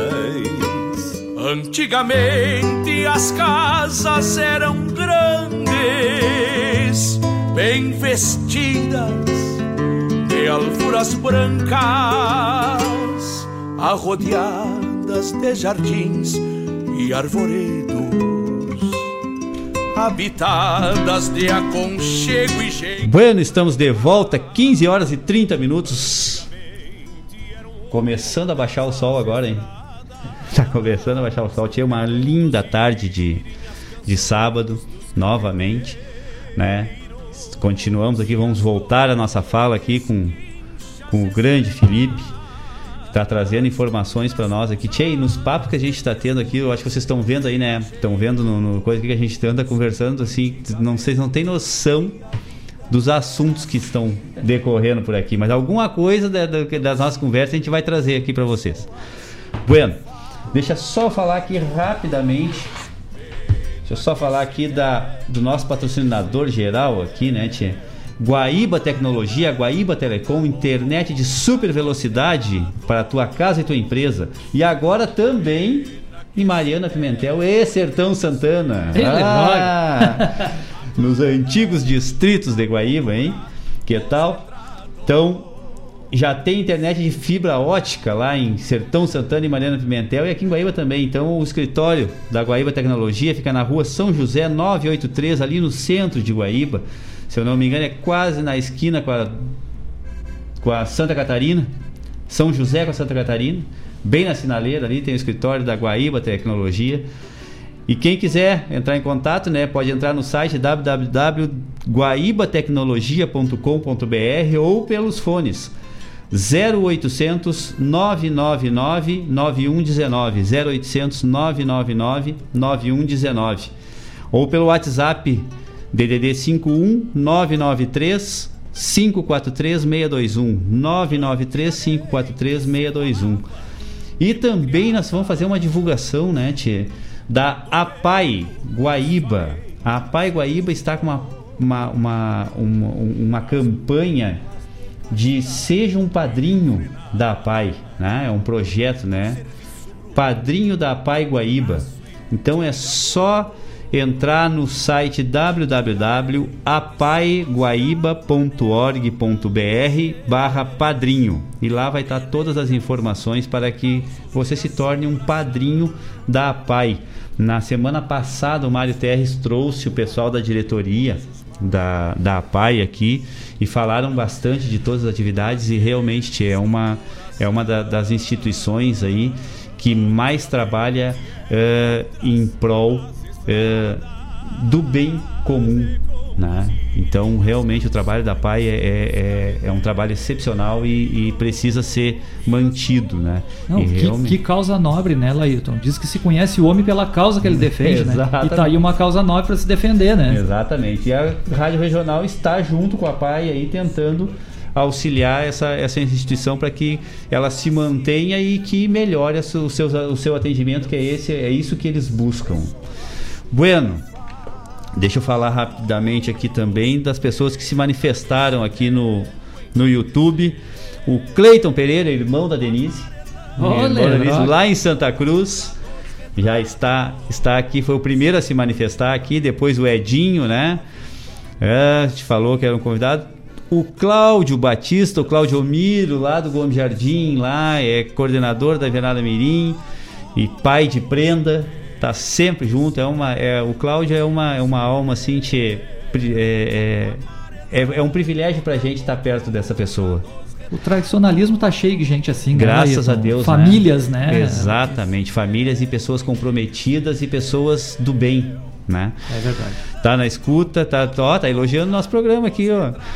O Edinho, ah, tá, Edinho. Vou, vou, só fazer um comentário aqui, ó. Falando em campeira, meus parabéns ao CTG Gomes Jardim e toda a sua equipe pelo grande evento da semana passada, que eu estava falando que nós estamos. Se reiniciou, né, com o tiro de laço, aniversário de Guaíba, lá no Gomes Jardim. E a subcoordenadoria do Delta é um exemplo a ser seguido, está dizendo o nosso coordenador, seu Edson ah, Fagundes que aí, que tal? Aí, obrigado, aí, obrigado. Obrigado, Edinho. Nossa patroa do Gomes Jardim, Janaína Olinski, está lá também na escuta. A Isaac e tal. Bueno, pessoal, quiser fazer pedido, pode fazer pelo YouTube também, pode fazer pelo, pelo WhatsApp da rádio. Tá? Deixa eu só ver quais são as manifestações que a gente teve aqui. Deixa eu ver. Programa ótimo, ah, obrigado. É o Luciano? Deixa eu ver uma coisa, é o Luciano. Acho que é o Luciano. Luciano Cerveira. Aizá, Luciano Velho. Tá na paleta, né, tchê? Deixa eu ver quem mais que se manifesta aqui. Exato, tá, tá, tá. E fora que tá chegando no meu aqui. Ah, o meu, meu celular tá enlouquecido, Felipe. Graças a Deus, bastante gente. Tá tão enlouquecido que tá travando essa onça aqui. que botado. Bueno, Felipe, te passo a palavra novamente para te dar seguimento aí no teu, na tua fala. E aí depois eu vou anotando aqui as outras informações. Aqui eu tenho outros pedidos de música também lá para o nosso último bloco. Tudo contigo, meu galo. Então vamos tocando o baile. Então, como a gente falou da formação aqui da nossa região, da história da emancipação e do nome Guaíba, né, que foi sugerido pelo pessoal da Barra do Ribeiro. O que, que significa o nome, né? Primitivo de Guaíba tinha o H e era com Y, que ele vem do Tupi-Guarani e significa Baía de Todas as Águas. E a gente tem uma, uma ligação muito íntima com o rio, né? Vamos falar um pouquinho sobre o rio Guaíba aí, Laírton. Que na verdade não é rio, é um lago, né? Exatamente. Mas a gente chama carinhosamente rio. Isso já caiu na, na, na, na, na identidade popular, né? Então as, é pessoas, as pessoas é, nascem, se criam e morrem falando Rio Guaíba. Eu acho que isso nunca vai mudar, né? É verdade. Então olha só, o Lago Guaíba compreende uma área de 496 quilômetros quadrados, com uma altitude de 10 metros acima do nível do mar. Ele limita-se ao norte com as águas que recebe dos rios Jacuí, Caí, Sinos e Gravataí. Então por isso que é a Baía de todas as águas, né? Sim. Uh, ao sul tem ligação com a Laguna dos Patos. A leste comunica-se com a cidade de Porto Alegre e a oeste com o município de Guaíba. O lago inicia na ponta do gasômetro e se estende até a Lagoa dos Patos, totalizando uma extensão de 50 km de comprimento. Sua parte mais estreita é lá no gasômetro, 900 metros. Dá para atravessar nado lá, né, Leita? Só treinar um pouquinho. Bem tranquilinho. e à medida que vai avançando para o sul, ele vai se alargando. Então chega a ter pontos com 20 quilômetros de diâmetro, que fica em frente à praia do Lami. A profundidade média é de 2 metros, atingindo 12 metros no canal de navegação. O lago Guaíba banha 85 quilômetros de terras em sua margem esquerda e 100 quilômetros na margem direita. A denominação do lago por muito tempo permaneceu em discussão por parte de geólogos, geógrafos, cartógrafos e demais estudiosos da fisiografia do Rio Grande do Sul. Embora seja tratado na maioria dos mapas e no senso comum como um rio, ele de fato não é um rio, né?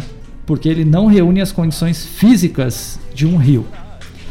Uh, então, lá pelos anos 80, o governo do estado encomendou um trabalho a uma comissão para definir se é rio ou lago, o que, que se tratava, né?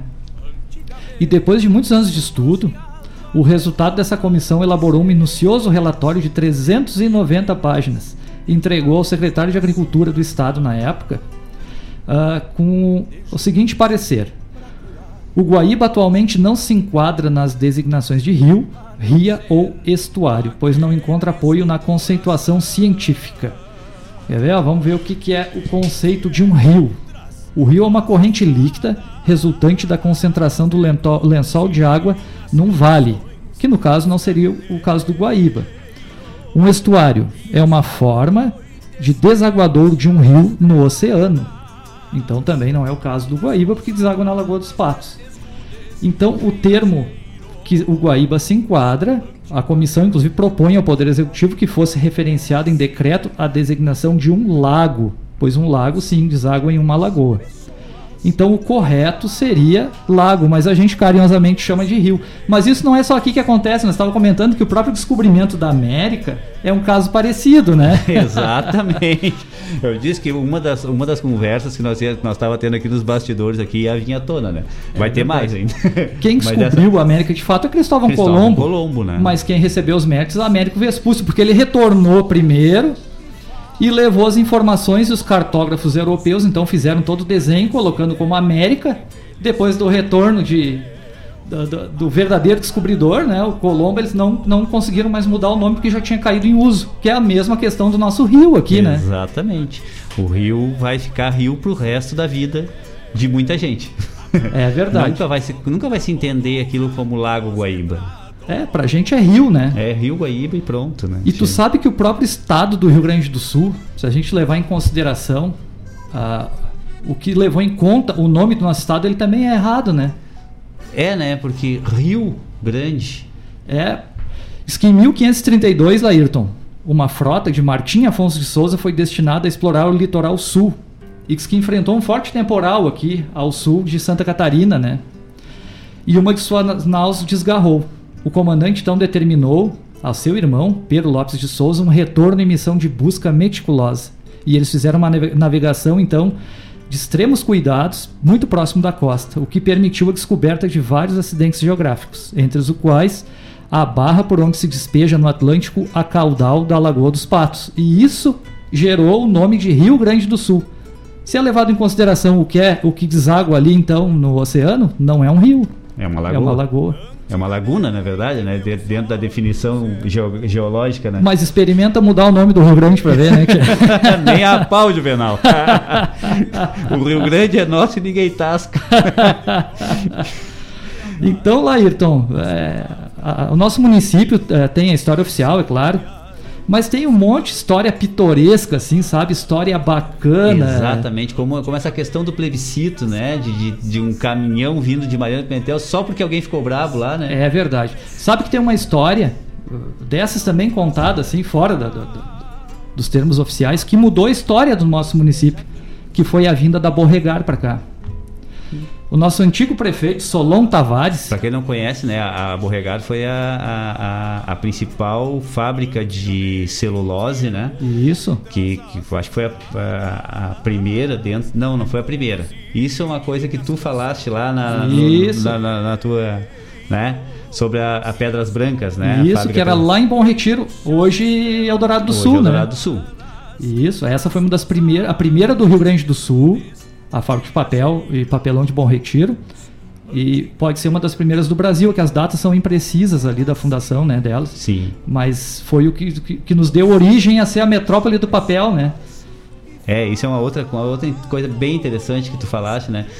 Que a gente tinha essa questão de ser a metrópole do papel. Existia né? um marco, né, Laírton, lá na entrada onde hoje é o viaduto do acesso principal, que dizia bem-vindo à metrópole do papel, né? Até os anos 80 eu tinha esse marco. Recordo, não me recordo disso, mas é, já ouvi falar alguma coisa sobre isso. E, e exatamente, é, é eu, eu, antes de se ter esse título de, de berço da Revolução Farroupilha, que se tinha era a capital do papel. É verdade. Né? Por, por conta de. de, de porque é, tinha a Celupa, tinha a, a, a. Pedras Brancas, que depois Pedras se mudou Brancas. de Bom Retiro e veio ali para o Passo Fundo, na beira do rio, Exatamente, né? Exatamente, que o, ainda ainda está em funcionamento ainda Isso. hoje, só que outro é outra nomenclatura, né? Isso. Se eu não me engano é a Santer. A Santer, é. É a Santer. Isso. Né? E, a, e aí teve a maior delas, que era a Borregar. A Borregar. Como é que foi essa história? Me conta. Diz que o Solon Tavares foi nosso prefeito, e pai do prefeito Henrique Tavares também. Diz que o homem era um médico, né, que veio se estabelecer em Guaíba e se envolveu na política. E ele era também piloto de avião. E eles tinham um grupo que eles formavam pilotos, né, de avião, chamado de uh, grupo de Estrela, o nome do, do grupo deles, que eles é, era uma autoescola lá de aviação, né, eles formavam pilotos.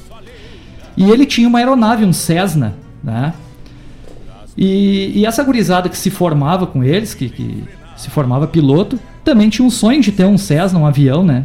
E ele, como era um homem muito conhecedor da região, era comum ele ir até os Estados Unidos e trazer esses aviões aí, então, que o pessoal encomendava para o Rio Grande do Sul. E diz que numa dessas viagens aí, em, o ano era 1961, ele vinha retornando dos Estados Unidos e ele fez uma parada na Venezuela. E ele estava no restaurante do hotel lá e escutou um pessoal conversando e pelo sotaque ele achou que se tratava de suecos, né?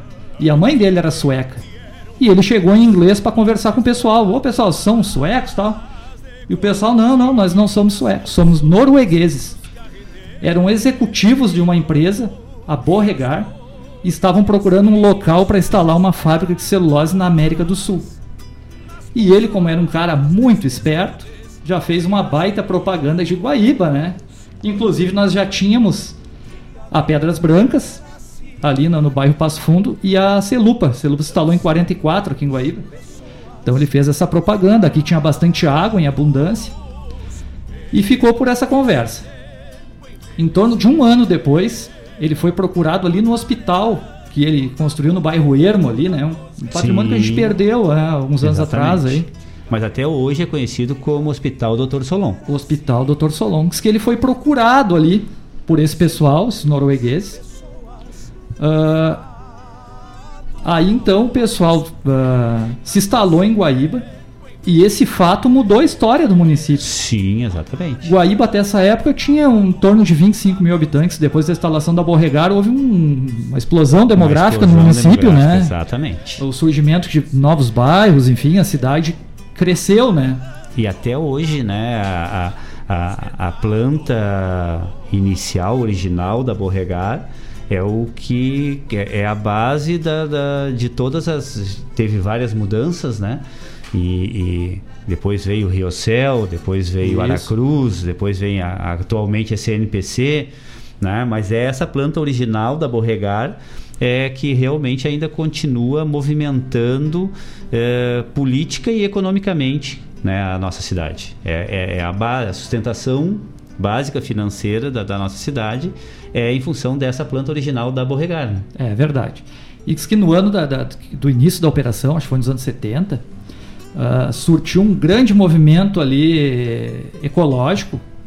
O pessoal da Agapan, inclusive ontem estava comemorando 50 anos de fundação da Agapan. Um dos fundadores é o Lutzenberg, um nome, um porto-alegrense mundialmente conhecido né, na, na causa ambiental. Conhecido. E o pessoal bateu forte ali na Borregar pela questão do mau cheiro que afetava Porto Alegre e tal. A tecnologia naqueles anos era outra, né, Laírton? É, bem aquém do que nós temos atualmente. E o pessoal, inclusive, conseguiu fechar a planta da Borregar durante 100 dias. A planta ficou parada por questão ambiental. Mas o pessoal da Borregar, Laírton, eu achei isso uma jogada muito bacana. Eles abriram os portões para esse pessoal ativista pedindo ajuda. Então nos ajudem a solucionar os problemas. E o Luxemburg foi um pioneiro, um cara muito à frente do tempo dele, e ele aceitou esse convite. E ele foi muito criticado também pelos colegas né, ambientalistas, mas de fato foi solucionado os problemas ecológicos ali. E naquela época foi fundada uma empresa, ele fez um estudo com um rejeito, inclusive, que era gerado nas desaguadoras ali da empresa de celulose. E hoje, até os dias de hoje, é feito um tratamento nesse rejeito, nesse lodo, e é comercializado como terra, né, para jardim adubado. E é a única planta de celulose do Brasil que é feito esse processo. Isso graças ao Luxemburg. O cara era muito à frente do tempo dele. É, eu já li algumas coisas sobre o Lutzenberg e, e, realmente ele, ele, ele era, é como tu diz, não, não tem outra palavra, era, um, era uma pessoa muito à frente do tempo dele, né? E, e, e é exatamente isso que, que ele, ele se propunha não somente a criticar, né? Ele, ele, ele, não deixava de criticar, não deixava de, de bater de frente com, com as coisas que, que ele achava que, que ele precisava modificar, mas ele sempre se propunha a, a dar a solução. É verdade. Que é uma coisa bem interessante, né? Que, que isso para a vida inteira, né, Felipe? Porque criticar é uma coisa fácil, né? É verdade. É a coisa mais fácil que tem, porque tu critica e tu tá resguardado por qualquer coisa, porque tu, tu, não, tu não tem responsabilidade com, com, com o que tu está falando, tu não tem responsabilidade em, em resolver um problema que tu está apontando, na verdade, só aponta.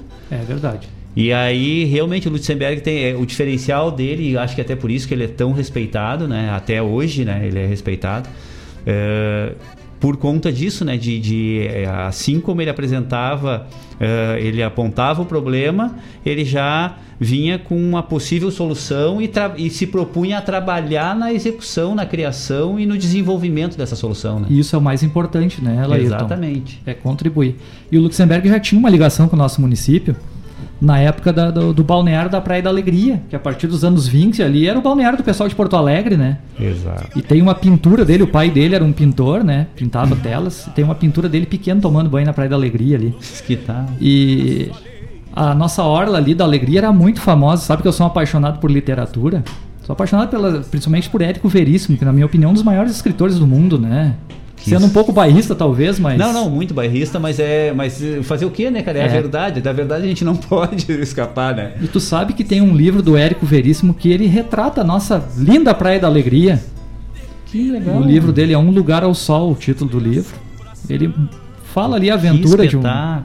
do Vasco Bruno ali, o personagem do livro, que ele vai fazer um passeio de barco e ele fala que a vista ali, a linda Praia da Alegria e tal. Tu vê que bacana, que né? legal, cara. A nossa praia tá imortalizada na obra do Érico Veríssimo, né? Isso é muito legal. Que espetáculo. As pessoas ficam, ficam, ficam é, é, muito ligadas, né? A obra do Érico ali, em função do tempo e o vento, né? E todos aqueles personagens que são personagens maravilhosos e tal. Mas o Érico tem uma vasta, né? É uma, uma obra muito maior do que o tempo e o vento. É claro que o tempo e o vento, por, por ter uma identidade tão grande com a cultura do nosso estado, né? Então a gente acaba se, se vinculando muito a ele, né? E, e, mas ele te, realmente ele tem uma série de, outros, de outras obras aí que, que e sempre com a mesma maestria de texto, né? O texto É do. Érico é espetacular, né? Tchê, tu vê só, é, são coisas que a gente nunca imaginava, né? De estar imortalizado na, na- na- na- em obras tão, tão importantes da literatura brasileira, de ter essas, esses indivíduos, né? Como o Solon Tavares, É verdade. como, como o Lutzenberg. É verdade. né? A gente tem esse vínculo com Jerônimo de Ornelas, É. como tu iniciou ali, né? Que realmente é, acaba se criando todo na descendência dele, né? Tendo algum vínculo até sanguíneo com ele mesmo. São coisas assim que, que a gente não, não consegue a, a evidenciar, a gente simplesmente é, lendo a história nua e crua. A gente tem que se aprofundar mais e tem que se dispor a receber essas informações, né, Felipe? Tchê, vamos botar um pouquinho mais de música aqui. Ah, eu tenho mais alguns pedidos que estão chegando. E nós ainda temos. Não, tá- tem um tempinho ainda, ainda para nós voltar e falar mais um pouco ainda, Tchê. Nós temos mais umas, umas, umas peculiaridades ainda para comentar ainda aí, que nós, nós estávamos comentando aqui fora, mas daqui a pouco a gente vai voltar. Até daqui a pouco, gurizada.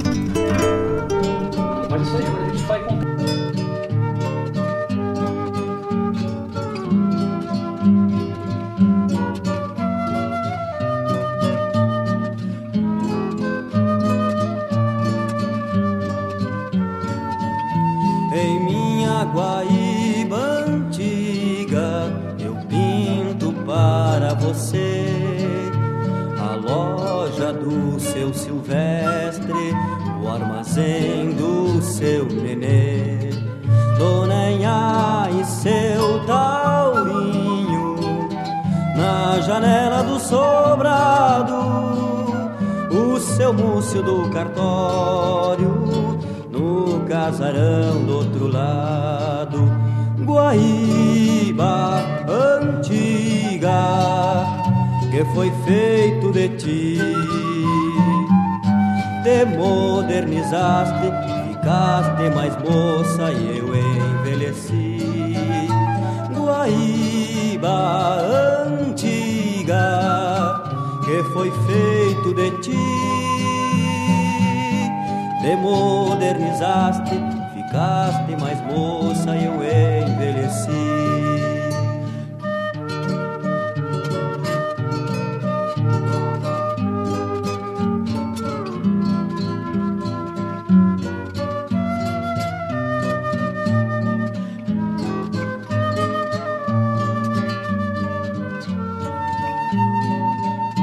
Renteando o trapiche por entre aguapés, canoas e chatas, o velho Pedrinhas e o vapor Guaporé, a rua do inferno descia pro rio, na rua do gado, tropeiros e tropas e cuscos vadios. Guaíba antiga que foi feito de ti. Te modernizaste, ficaste mais moça e eu envelheci. Guaíba antiga que foi feito de ti. Te modernizaste, ficaste mais moça e eu envelheci.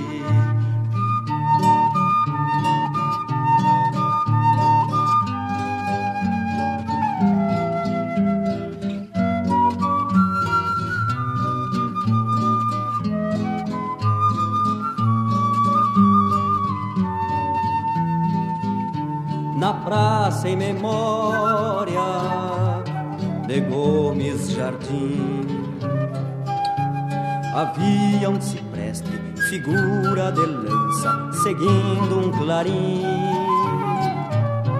A casa da esquina do doutor Gastão olhava a igreja onde o padre Scherer pregava o sermão. Guaíba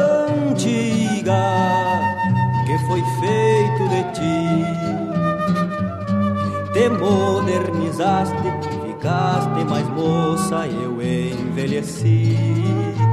Guaíba antiga que foi feito de ti te modernizaste, ficaste mais moça eu envelheci.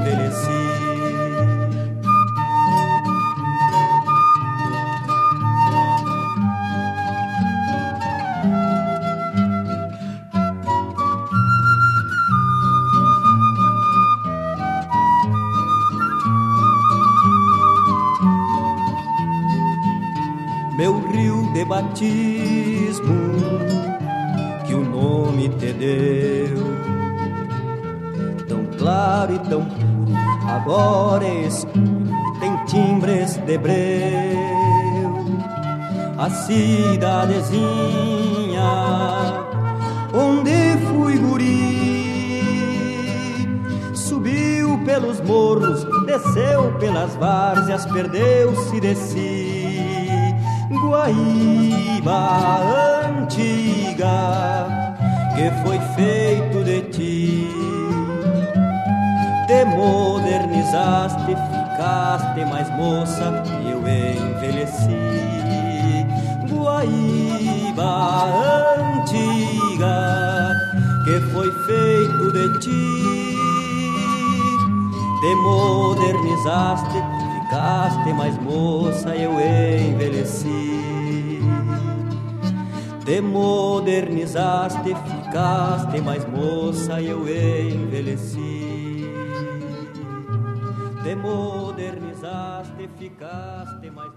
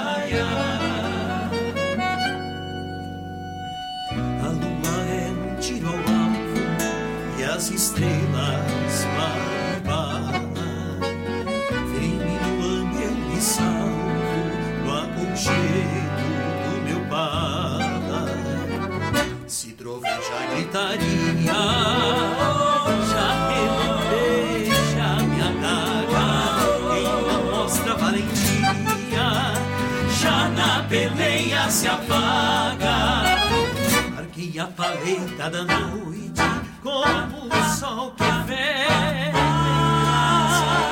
O dia veio ungido pra se banhar na água rasa. Pra me aquecer, matiguei Pra esfriar, geada fria Vai ficar pra sempre Quem nasceu pra ventania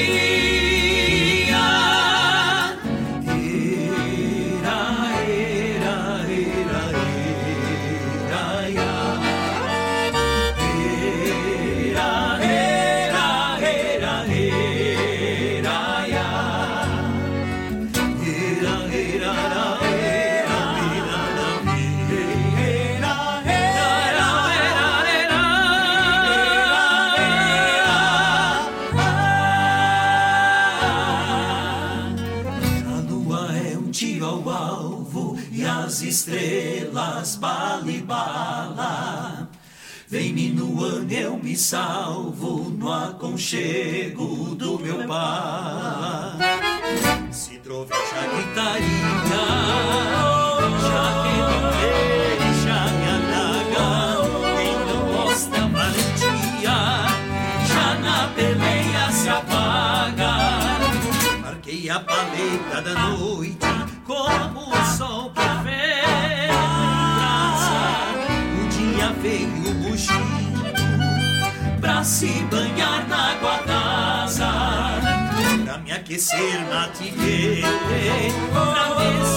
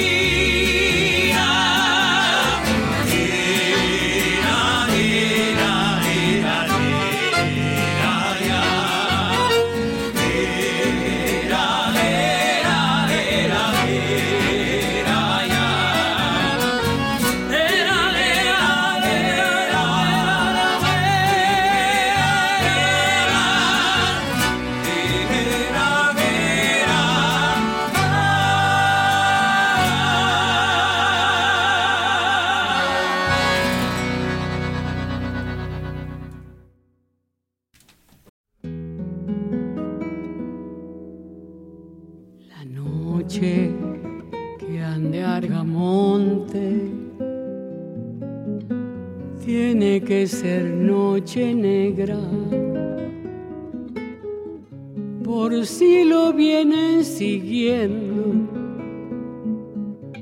y le brillan las espuelas. Por si lo vienen siguiendo y le brillan las espuelas. Argamonte por el monte, anda despacio a los lazos de su memoria al aire van cuatrereando, los lazos de su memoria al aire van cuatrereando. El gaucho que anda escapando no es sencille. No vaya que andando el vino me lo acuchille. No vaya que andando el vino me lo acuchille.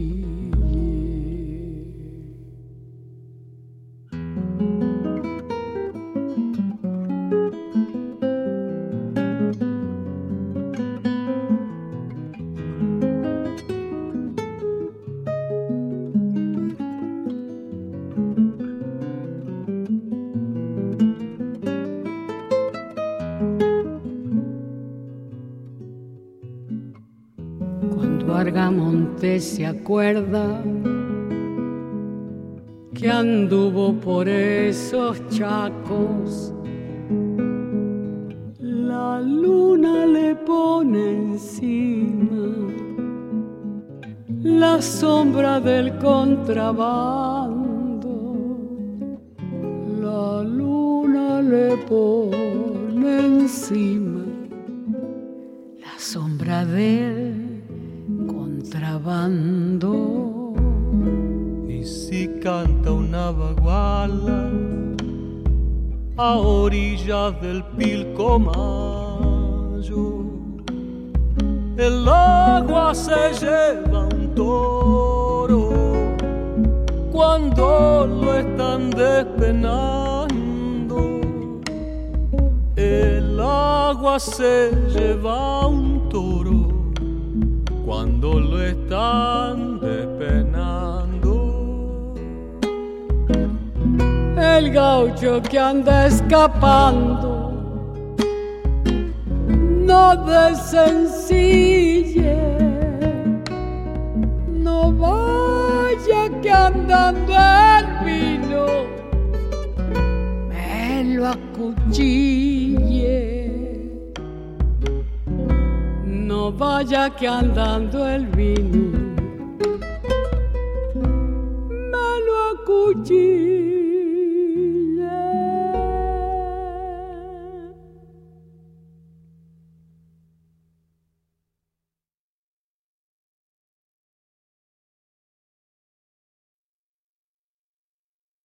Fiz essa milonga pra hora do mate, pra hora da charla, pra hora do abate. Você chegando pro lado das casas, um finzito de tarde, trocando as botas por cômodas alpargatas, cevando um mate com cheiro de esperança e gosto de alegria, ao som da melhor música regional. É com imensa alegria que meu peito invade que todo é mate cevado e sorriso largo, te esperando pra nossa A Hora do Mate. Todas as quartas-feiras, das 18 às 20 horas. Te aproxega pra cá, pra radioregional.net, a rádio que toca a essência. O cavalo e adentro nos ranchos melate, só erva da buena para o arremate. Levanta o volume que é hora do mate.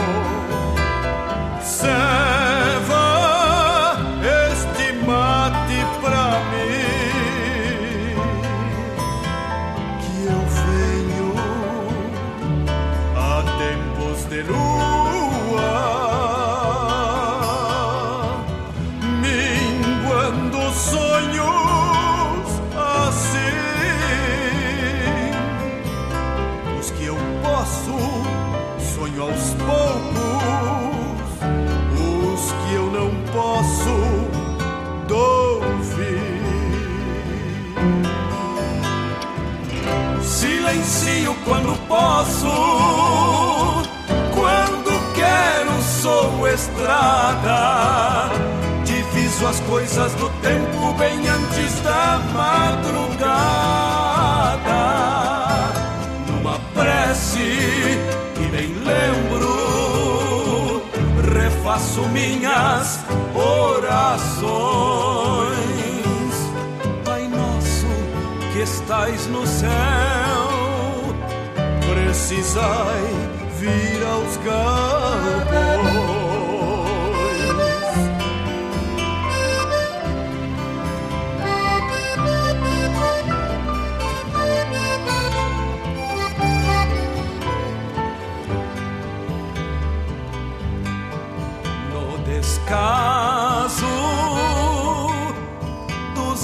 Galpões, solito quando me vejo, é que se achega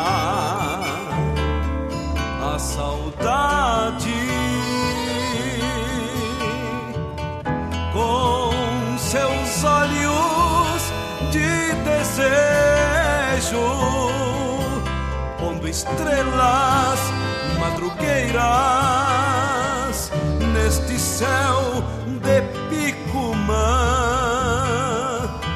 parecendo que se adentra para contemplar minha manhã. Meus sonhos tomei pra lida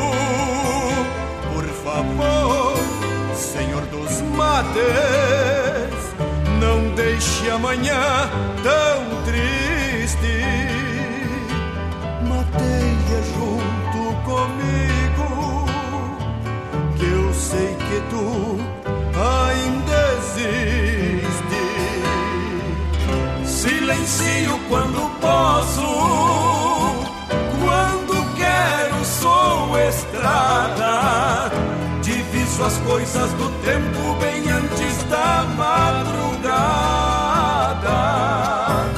Numa prece que bem lembro, refaço minhas orações.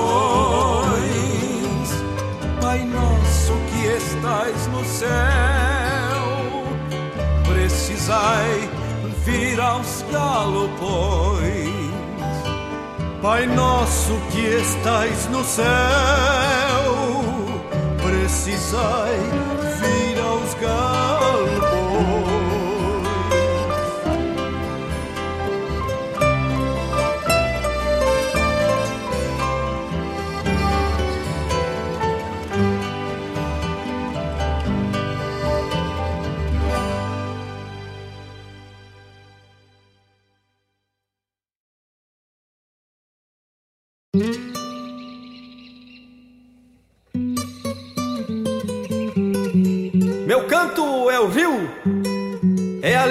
minha gente, é a minha querência, berço que me deu guarida.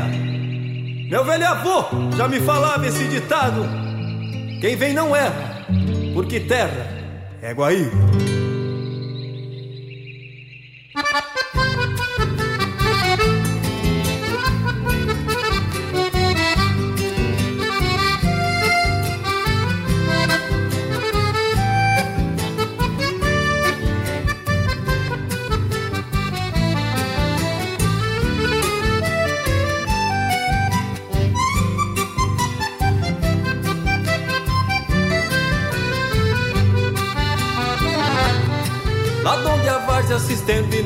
Planuras um pedaço do Rio Grande Montará.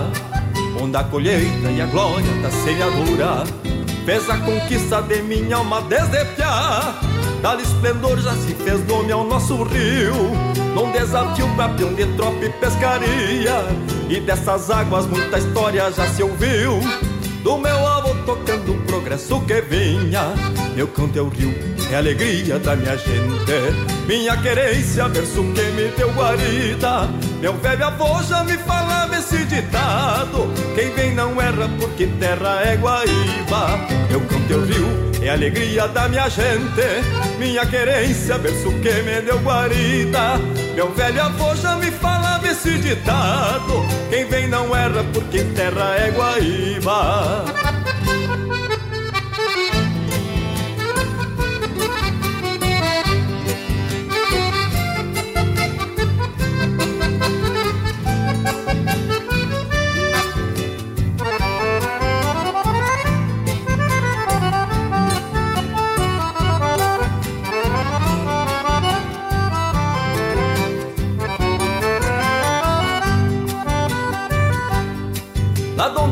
onde a várzea se estende nessas planuras. Há um pedaço do Rio Grande Montará Onde a colheita e a glória da semeadura Fez a conquista de minha alma desde piá. Tal esplendor já se fez nome ao nosso rio Num desafio pra peão de tropa e pescaria. E dessas águas muita história já se ouviu do meu avô tocando o progresso que vinha Meu canto é o rio, é a alegria da minha gente. Minha querência, verso que me deu guarida. Meu velho avô já me falava esse ditado. Quem vem não erra porque terra é Guaíba. Meu canto é o rio, é a alegria da minha gente. Minha querência, verso que me deu guarida. Meu velho avô já me falava esse ditado. Quem vem não erra porque terra é Guaíba. Essa é a homenagem de um filho de Guaíba, ao berço da Revolução Farroupilha.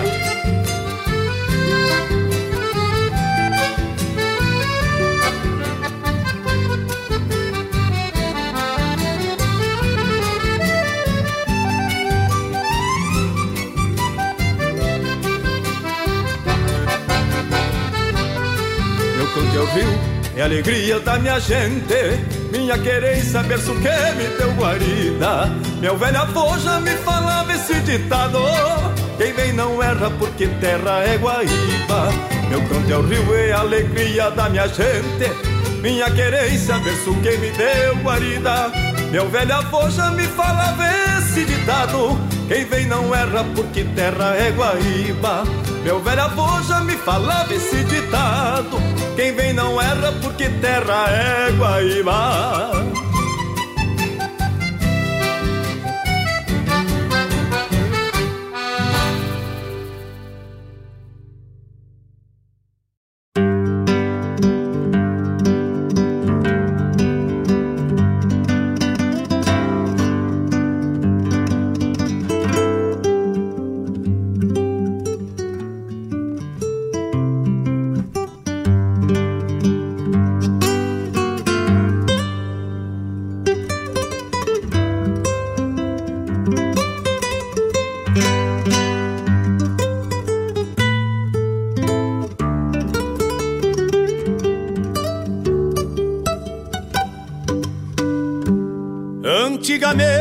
Meus olhos eram outros, de verem coisas que não se vê mais. Fio de bigode, lealdade nas palavras que se cambiaram pros campos do nunca mais. Antigamente Antigamente as casas eram brancas, né? E aí a gente começou esse bloco aí. Tio, eu não falei nenhuma das músicas que a gente tocou até agora, Felipe. Tu acredita? Acredita? Até deixa eu botar, deixa eu botar o nosso semblante ali também, porque eu tinha tava com os apoiadores. Eu disse que eu não sou muito manso nessas coisas. Mas eu não falei nenhuma das músicas que a gente tocou até agora. Então eu vou dar uma repassada rápida aqui assim, ó. É, lá no primeiro bloco, né? Mercedes Sosa, Los Hermanos. Depois, uh, Queromana Mariquita.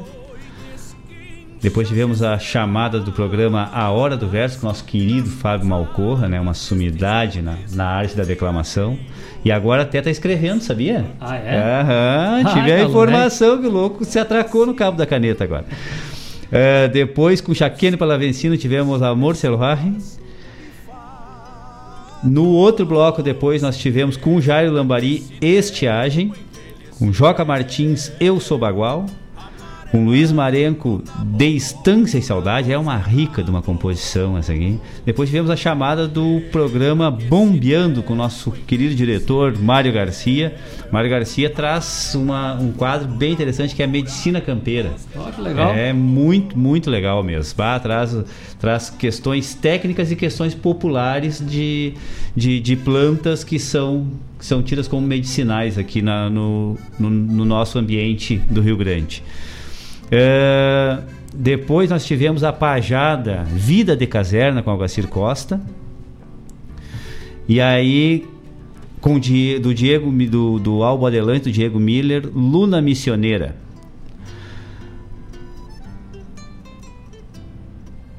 A chamada. Deixa eu ver. Ué, já passei reto aqui. Ah, tá. Aí depois nós tivemos, né, já que nós estamos falando tanto de Guaíba, né, da história de Guaíba, nós tivemos lá da primeira recoluta da canção crioula, Guaíba Antiga, foi defendida pelo Dorotel Fagundes, né? Isso lá em 1981. Depois tivemos com uma, olha, e isso é uma, uma, uma relíquia que o, o, o Mário Terres nos trouxe, né, eh, hoje pela manhã e deixou aqui disponível o álbum para nós do grupo Canto à Terra, né? Uma gurizada conhecida nossa aí, que tem uma maneira diferenciada de, de, de, de, de expor a arte musical do Rio Grande e com um clássico, né? Gaudêncio Sete Luas veio com dessa nessa voz da, do Canto à Terra. Uh, depois tivemos Zamba de Algamonte, a chamada do programa A Hora do Mate com a nossa querida fofa, nobre, baita instrumentista, né, tia? Conhecida nossa aí, tem uma, é dona de uma risada ímpar, né? Só ela tem essa risada. Espetacular, traz alegria em todo lugar que passa a Fofa Nobre. Ela vai ao ar, o programa dela, nas todas as quartas-feiras, das 18 às 20 horas. Depois, Senhor das Manhãs de Maio. E por último, agora, que vai dar o gancho para nós dar sequência na nossa conversa, do Paulo Feijó, Terra é Guaíba. Né? Vamos entrar que, nesse, que nesses, slogan. é, nesse, nessas questões agora, né? Desses, dessas é, essas coisas mais populares, né? Terra é Guaíba. Então deixa eu ler aqui uma coisinha aqui que o Felipe me trouxe, né? No dia 7 de abril de 1929, nascia em Guaíba José Evaristo Vila Lobos, o Carlos Nobre, autor do slogan Terra é Guaíba. E ele morreu no dia 16 de março de 85. Hoje ele é o nome do Museu de Guaíba, né? É verdade, ele era um cronista, né? Da, da Zero Hora. Se eu não me engano, era da Na Zero época Hora. do regime militar, e ele usava do humor, muitas vezes, para expor né, os assuntos que eram proibidos na época ali, né? E, e a casa onde ele morou, Laírton, é uma casa bastante histórica. Ela foi construída em torno de 1908 por um charqueador, Noé Alves Pereira. Uh, mais tarde essa casa foi vendida, então serviu também como hotel. E a partir do ano de 1922 serviu como subintendência, quando Guaíba ainda não tinha se emancipado. Após a emancipação, serviu de prefeitura até o ano de 86, quando a prefeitura então passou para ser onde ela é. E ali a casa acabou virando o Museu Carlos Nobre, uma homenagem a essa personalidade de Guaíba, né? Exatamente. E esse camarada construtor dessa casa, o Noé Alves Pereira, também foi o, o proprietário do primeiro automóvel de Guaíba, charqueador. que vê só, tchê. E Guaíba tem uma, uma história muito ligada né, a- ao gado, por ter esse histórico né, dos matadouros, a exatamente, né? charqueada. Lá no, no- no- na, na música aquela que a gente tá falando, que de Guaíba Antiga, falava muito dos nomes das ruas, né? É verdade. Rua das Flores, Rua das Tropas, Rua do Gado. Isso. né? Então tinha, tinha, tinha muito essa. Era, era determinado muito pelo, pelo, pelo ambiente que se tinha na época né, dos matadouros, né? É verdade. Isso vinha a tropa de tudo quanto é lado, ô Laírton. Olha só, tropas vindo do município de Cachoeira do Sul, Caçapava, Rio Pardo, Cachoeira do Sul, parei, para um pouquinho. Cachoeira do Sul nós temos que falar. Aí porque- tocou na tua, na tua Porque- essência não, aí, né? não, é porque é de quem manda, né? tia? É a terra de quem manda, né? Então é, vinha as tropas lá da tua terra, Denise, viu? Eu sei que tu tá nos escutando, né? Então vinha, vinha a tropa de lá também. Que legal. Quem não, quem não plantava arroz, criava gado e mandava pra Guaíba. É verdade, as tropas vinham para ser abatidas aqui, né? Nos matadouros, então. Inclusive o matador municipal de Porto Alegre funcionava aqui, onde é o atual mercado público, está em reforma o prédio, né? Mas funcionou Ah. o antigo matador da cidade de Porto Alegre. Tinha também o matador dos Link, né? Começou a funcionar em 1926. Produzia charque, salame, enfim, uma infinidade de produtos. Então dava esse movimento de tropas na cidade, por isso Rua do Gado, né? E, e era comum naquela época, muito corriqueiro à noite, o pessoal costumava movimentar as tropas aqui por dentro da cidade à noite, ah, de acontecer algum imprevisto, algum boi que fugiu, escapou, e o camarada tomar um susto, né? Pois é, né? E, e- e aí o que, que a gente começa a, a olhar a geografia ali, né? Pra entender essas coisas, né? Tu, tu disse que o, o Teatro Gomes Jardim era ali na 7 de setembro. Isso. Né? Aí tu vê assim, ó. Entre.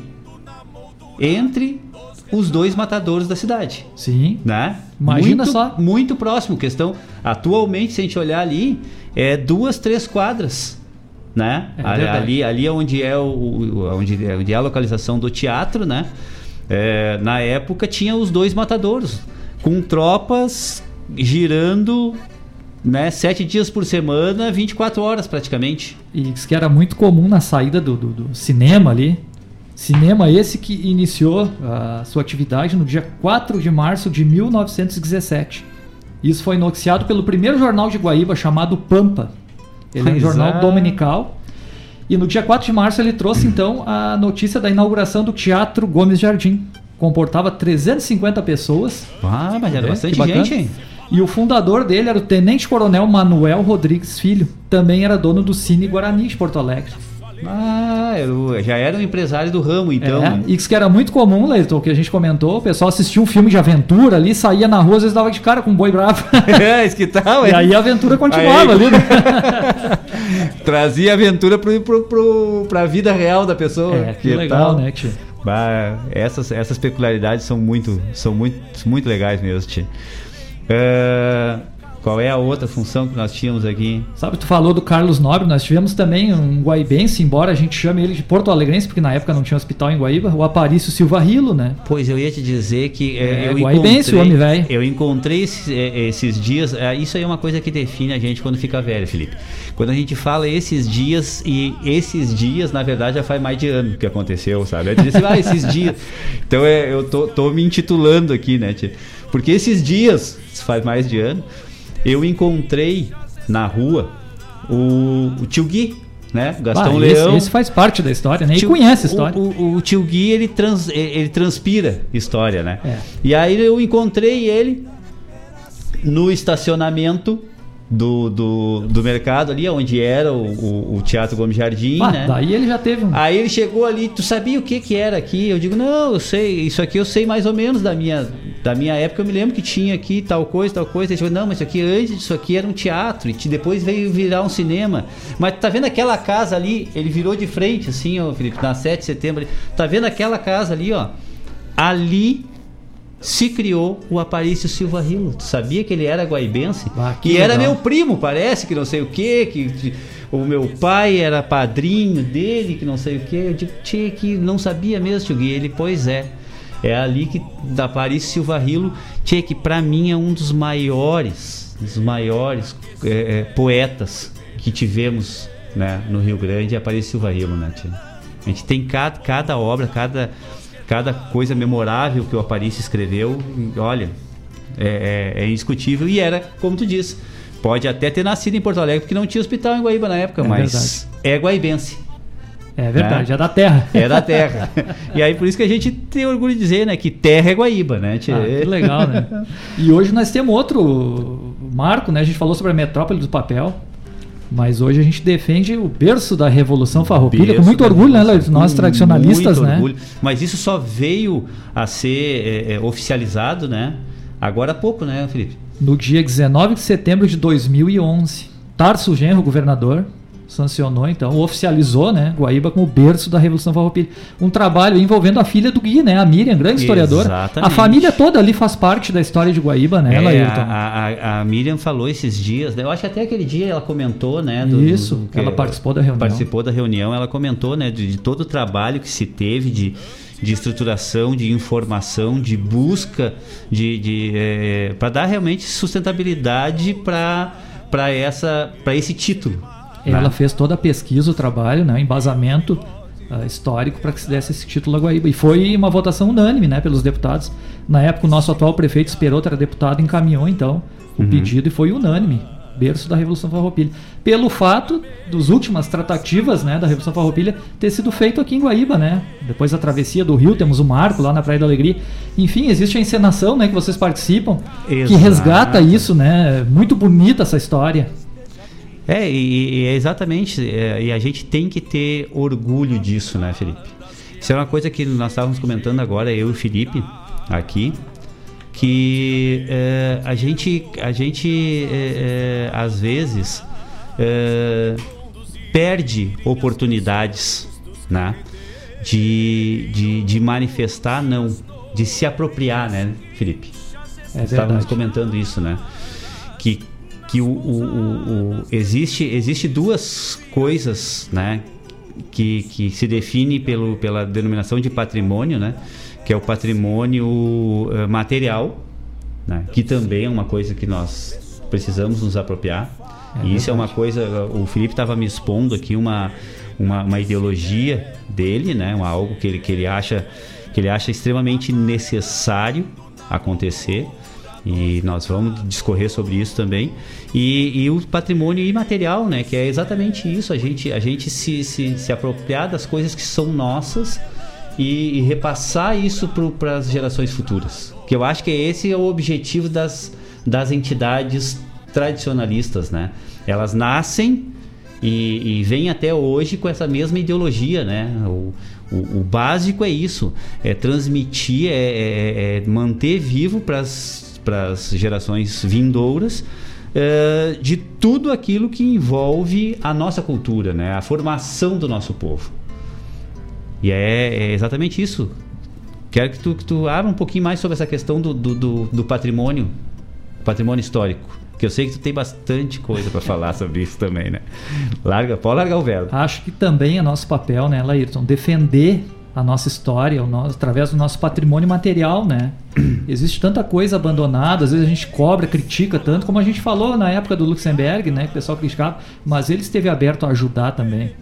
É, a gente tem exemplos, né? Eu trouxe um exemplo da, da cidade de Rio Pardo, o restauro de um casarão que estava praticamente em ruínas, onde foi montada uma associação em defesa do patrimônio histórico, porque lei tem, o que não tem muitas vezes é alguém que busca o cumprimento dessa lei.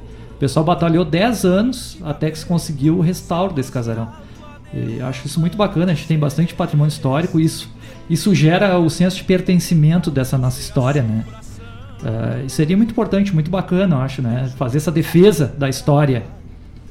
É importante, é necessário e, e exatamente isso para que, que as, as próximas gerações elas já, já tenham isso incorporados, né? É, para que tenha, quando tu tem isso, quando tu tem o registro e a disponibilidade desse registro, né?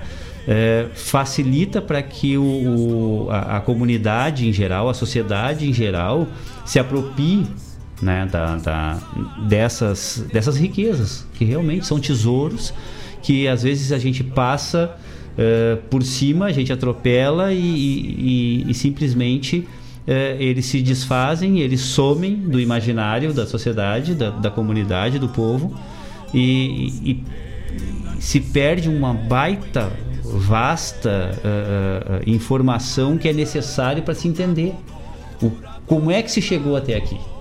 Tudo isso que a gente falou hoje, né, Felipe, que, que tu, assim, ó, com tanta propriedade explanou para nós aí coisas que são registros, coisas que são, que são comentários, que são outras que chegam até a ser meio paródicas, né? É mas, são, mas, mas são fatos. São fatos e esses fatos foi o que construiu o que nós temos até hoje. E o que nós temos, até, que nós temos hoje é, é, é bonito, a gente não tem eu, eu, eu, não consigo compreender, às vezes, uh, os indivíduos terem vergonha de, de, de, de, alguma coisa que é nossa. Não consigo compreender isso. Eu, não sei se. Não, até nem é compreender, eu não consigo aceitar. Eu até entendo. Porque eu entendo que, que, que às vezes a, a, a, falta de conhecimento, a ignorância por falta de conhecimento, né, é, acaba afastando um pouco.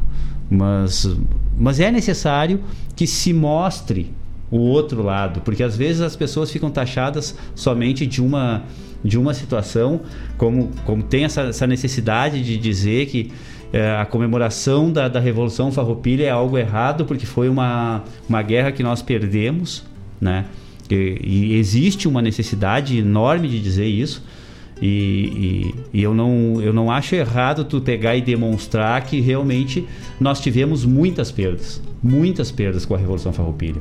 A Revolução Farroupilha ela, ela tem uma série de questões que são polêmicas, que são contraditórias, né? mas isso não tira o brilho das coisas boas que aconteceram e do, da representatividade que ela tem para nossa formação. Sem dúvida, né, Laís? Eu não, não eu, é, realmente eu, e, e é, uma, uma vez um, uma pessoa me falou que diz assim, Tchê, é, é, os nossos heróis eram eram eram isso, eram aquilo, tinha esse, tinha outro, tinha esse, outro, outro, outro defeito. E aí ele simplesmente questionou assim, tá, e qual é a diferença dos heróis dos outros lugares? Eles também não tinham defeitos, eles também não fizeram é, coisas que para o nosso entender seriam errados e eles continuam sendo heróis. Então nós não somos, os nossos heróis não são diferentes dos outros, não são mais do que os outros, mas também não são menos. Então a gente tem que respeitá-los pelas coisas boas que eles fizeram e sim criticá-los pelas coisas não tão boas. E, e, é simples assim. E eles não vão perder a importância que eles tiveram por isso. Ah, com certeza, né, Laírton? E a gente tem que ter essa, é, esse conhecimento e eu acho que a gente só faz isso com conhecimento. Com isso que tu faz de, de, de estudar, de buscar informação e de principalmente, eu quero te, te parabenizar novamente, Felipe, porque eu acho que tu tem é, é, duas coisas que, que, que, que, eu acho que é, é necessário para tudo e para todos, mas principalmente nessa empreitada que tu tem, sabe? Que é, é que é a disponibilidade e a humildade. Sabe? Eu acho que com isso a gente constrói o que quiser. Tu só tem que ter boa vontade, tem que ter essa disponibilidade de, de, de buscar informação e, e repassar, sabe? Eu acho, eu acho espetacular isso na tua pessoa. E porque tu faz isso com uma maneira tão simples, de, de tão bom grado, com o coração aberto, com a felicidade no, no, no, no, no falar, no, no, no olhar, que, que tchê, isso é, é muito difícil a pessoa que não se cative por isso. Tá de parabéns, Felipe. Obrigado, olha, olha, não, não, não é rasgar seda porque eu não preciso muito disso, graças a Deus. e o que a gente fala é de coração. E, tchê, tudo, toda essa informação que tu trouxe para nós e, e, a gente percebe que, seguinte, não foi só Guaíba, né? Falando não... da, da, região toda aí, né? A gente falou de praticamente do estado todo, até da é. América nós estamos é, falando, né, legal, né? Até do Cristóvão Colombo lá, é. do Américo Vespúcio a gente puxou. Que Guaíba não deixa de fazer parte do, do, disso tudo, né? Um grãozinho de areia, né? É, exatamente, mas é um grão importante, é, o é. nosso grão, né? Claro que é. Ah, e o bairrismo falando. É verdade. Não, nós temos, nós temos que, que, que sempre é, evidenciar essas coisas e a gente tem que ter orgulho mesmo, mas é um orgulho que, que não é agressivo, né? Na verdade, ele é só uma maneira de, de reafirmar aquilo que a gente acredita. É verdade. Né? E essa é a diferença do orgulho gaúcho para pessoas orgulhosas, né? A gente tem o orgulho de, de, de, de saber ao que a gente pertence, né? E de evidenciar isso, de não ter a vergonha de mostrar para o mundo inteiro que é isso que nós somos. E é, como disse lá esse, esse, esse pensador, que é, independente se é bom ou se é ruim, é o que é nosso e não é mais, mas também não é menos que ninguém. E não tem nada mais bonito do que isso, né, Leirton? Antes de ser universal, ser regional, ser o que é, né? Exatamente. Voltamos àquilo que a gente iniciou lá, Tolstói, né? Quer ser universal, cante a tua terra. cante a tua aldeia. O Mário, o Mário Terres fala muito disso, né, Tchê? E a gente comunga dessa mesma ideia aí. Tchê, vamos botar um pouco mais de música e depois a gente volta para dar o um encerramento. Para finalizar aí o bate-papo. Exatamente. Vamos tracar então. Ah, para aí, Tchê. Mas aí, ó. Calma, calma. Agora nós vamos fazer. Peraí, deixa eu botar lá de cá. Agora nós vamos pro. Nós vamos ir pro, pro, pro quadro da Manu. Tá, Jandro? Jandro tá na escuta aí, Jandro? Vamos pro quadro da Manu, tá? Vamos botar primeiro a, uma música e depois uma declamação. Aí, essa é no sistema antigo aí, é, né? É, o nome do quadro é Na Ponta da Agulha. É feito especialmente para Manu. A, a, Manu tá ficando velha já, né? Já deve ter o quê? Tem, tem quase dois meses já. Aí, aqui eu vou, eu vou, vou atender a Manu. E a segunda música que vai tocar aqui, eu vou atender a nossa patroa lá do Gomes Jardim, a Janaína. Vamos tocar aqui. Parei só um pouquinho que eu tenho que me organizar, que o troço não é fácil. Assim. Um abraço pro Bernardo Oliveira, peão lá do Gomes Jardim. É, o Piate! O Bernardo, ele tinha mandado um abraço aqui em algum momento no meu telefone, só que eu me perdi aqui. Grande amigo. Trabalhei com o pai dele uns anos junto. É. Muito amigo. Mas teve um outro, teve um outro caboclo aqui, depois eu vou pegar e vou. Ó, três meses o Jean tá me falando aqui, ó. Três meses. Para aí que eu vou largar a música.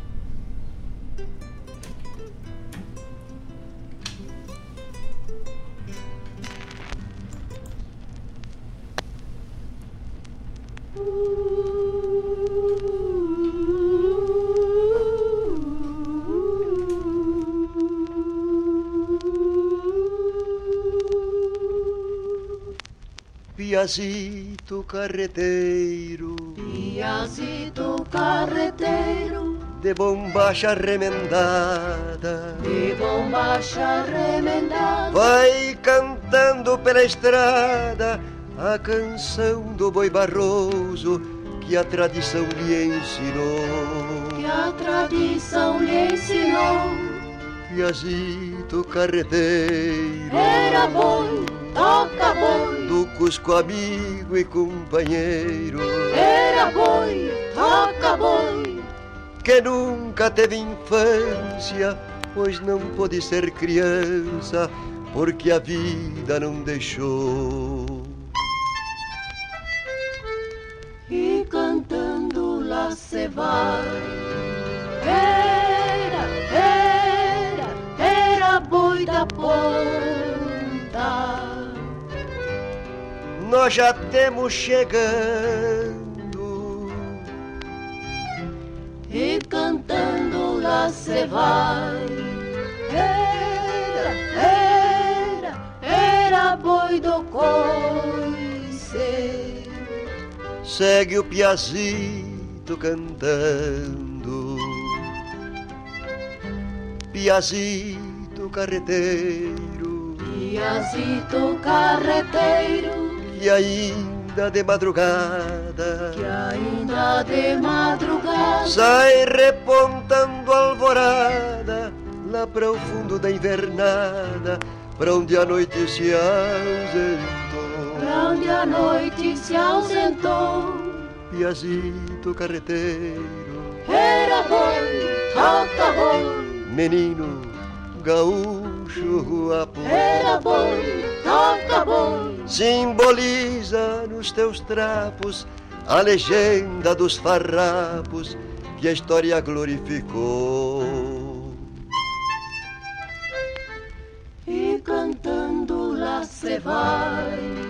Era, era, era boi da ponta. Nós já temos chegando. E cantando lá se vai. Era, era, era boi do coice. Segue o piacito cantando.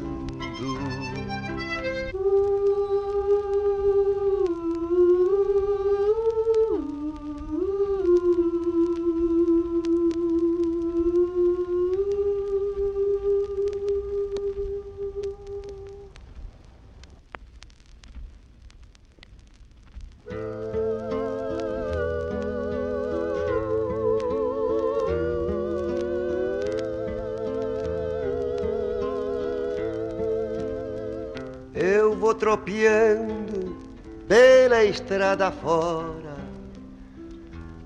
último sonho que persiste em mim. Não tenho rancho nem querência agora, só essa estrada que não tem mais fim.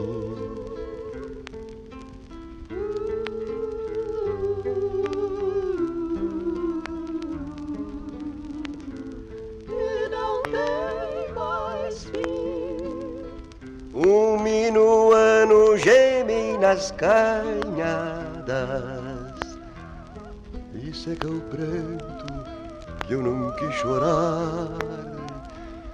Parece a voz sem cor de almas penadas, buscando eco sem poder achar.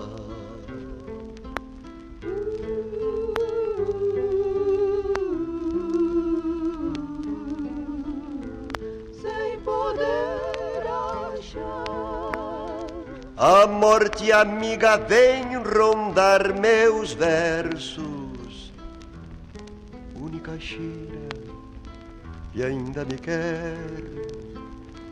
Milhos de sonhos eu deixei dispersos, em cada um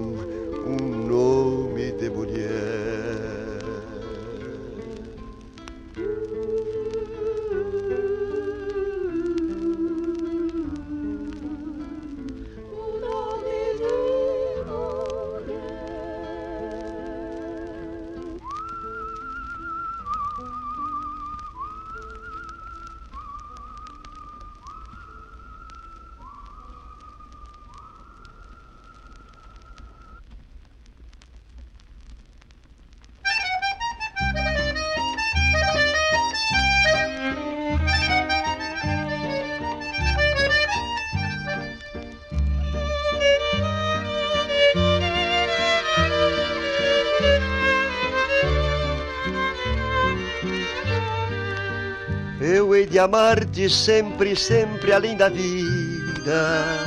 Eu hei de amar-te muito além do nosso adeus.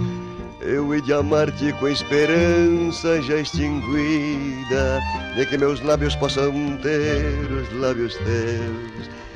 Quando morrer, permita a Deus que nessa hora ouças ao longe o cantar da cotovia.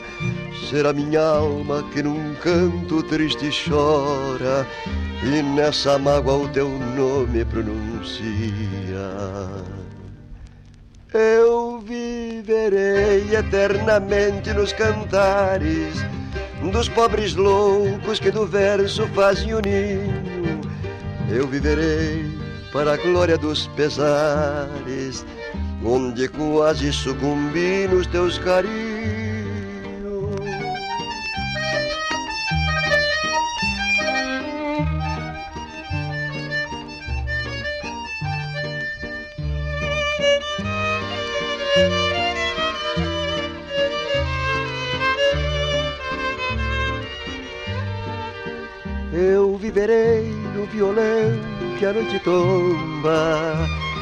Janela da silente madrugada. Eu viverei como uma sombra em tua sombra, como poesia em teu caminho derramada. Pois nem o tempo apagará nossos amores que floresceram da ilusão febril e mansa.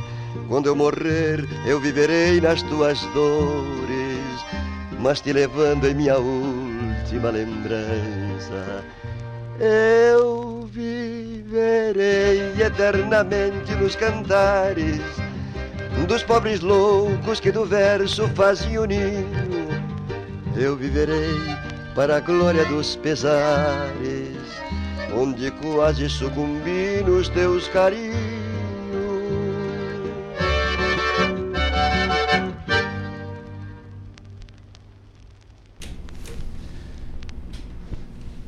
Hein, tchê? O Geandro, Felipe, me falou.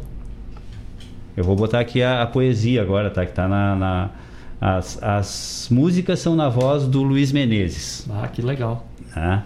O, o disco é esse aqui, ó. Esse, esse louco aqui, vamos ver. Ó. Tropa Amarga. Tá? Segundo o Geandro, tá? essa aqui parece, se conta, reza a lenda, que foi a única vez que o Nico Fagundes usou um lenço vermelho. Aí, Leandro. Que ele, só, que ele foi obrigado a usar, meio contrariado, até a cara dele ele tá meio contrariado mesmo. Porque ficava melhor para a arte né, da capa do disco, com, a- com a- com o jogo de cores, ficava melhor, mas ele estava meio contrariado aqui. Foi a única vez na vida que ele usou um lenço vermelho, porque ele sempre usou lenço branco. né? Deus o livre. Então, Tropa Amarga, Luiz Menezes e Darcy Fagundes. Agora vamos botar uma, uma poesia aqui do, do Darcy, na voz do Darcy Fagundes, também já em tua homenagem, né, Tchê? Porque tu foi o que levou a, a levou a proposta, né, lá no Congresso em São Borja, né? Isso mesmo, Ayrton. Inclusive, Conta, a gente, conta aí pra nós como é que foi isso aí, Tchê. inclusive a gente falou do Aparício Silva Rilo. Eu achei bem bacana. Tu vê um Guaibense foi em São Borja, né? A gente Exato. criou uma proposição. ah, teve um contrag lá no CTG Darcy Fagundes e foi publicado um livro contava toda a história do tradicionalismo, das datas tradicionalistas e me chamou a atenção que tinha um capítulo inteiro que falava do Darcy Fagundes pelo o programa que ele apresentava que era muito famoso na época o Grande Rodeio Coringa, né? Ele se destacou muito na arte da declamação e difundiu muito pelo fato do rádio, a época do ouro do rádio, né? E não existia nenhuma data alusiva ao dia do declamador, né? Então eu fiz uma proposição, encaminhei ao Congresso Tradicionalista, foi aprovado com unanimidade. E a gente está, esse ano, já planejando o segundo festival de declamação. No passado fizemos o primeiro Pois é, festival. eu me lembro, foi espetacular, É, muito e, e bom. caiu no festival. dia do nascimento do Darcy, dia 15 de dezembro, um dia bastante quente, mas é uma data histórica, simbólica, e a gente quer manter esse festival vivo aí, né? Dia 15 de dezembro, dia do Declamador Gaúcho. Do Declamador Gaúcho. Que espetáculo. E é realmente o grande difusor da declamação, né? é, da poesia gaúcha foi a voz do Darcy Fagundes, né? Então vamos botar aqui uma declamação do Darcy Fagundes.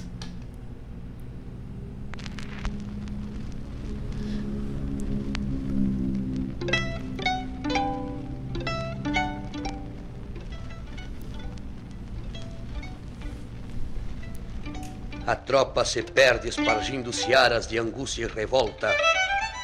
Palpita no seio da massa faminta este grito de horror. O rancho sucumbe na leva que passa sulcando misérias. De há muito secaram nas bocas exangues palavras de amor. Emigram dos campos as mãos calejadas do pobre rural, na vã esperança de abrirem caminhos além horizonte. Mas logo as estradas crivadas de cruzes demarcam fracassos, e a tropa se arrasta de sede e de fome bem perto da fonte. No êxodo triste, os olhares são preces num cântico bárbaro. Perduram só lendas oriundas de glórias de há muito sepultas. Olhai essa tropa, senhores da terra de nomes ilustres, e vejam o abismo cavado na senda por forças ocultas. Penetrem no rancho, senhores da terra de nomes ilustres, e vejam o pampa aquecendo tristezas num fogo de chão. E ouçam o ronco da cuia de mate gritando revolta da terra que amamos, do amor que é fartura, do trigo que é pão. Ensirem seus pingos enquanto essa tropa cansada descansa, e sangrem depressa o boi desengano que é muito caborteiro, pois tropa de fome não teme aramado nem tem consciência, e o boi esperança, rondando a tapera, morreu no potreiro. Deem rédeas ao progresso, porque a tradição não tem medo do tempo. Se a honra perdura, o Rio Grande está salvo, sairá do abandono. E o grito do índio, e quando no pago dirá novamente: Esta terra tem dono, esta terra tem dono, esta terra tem dono.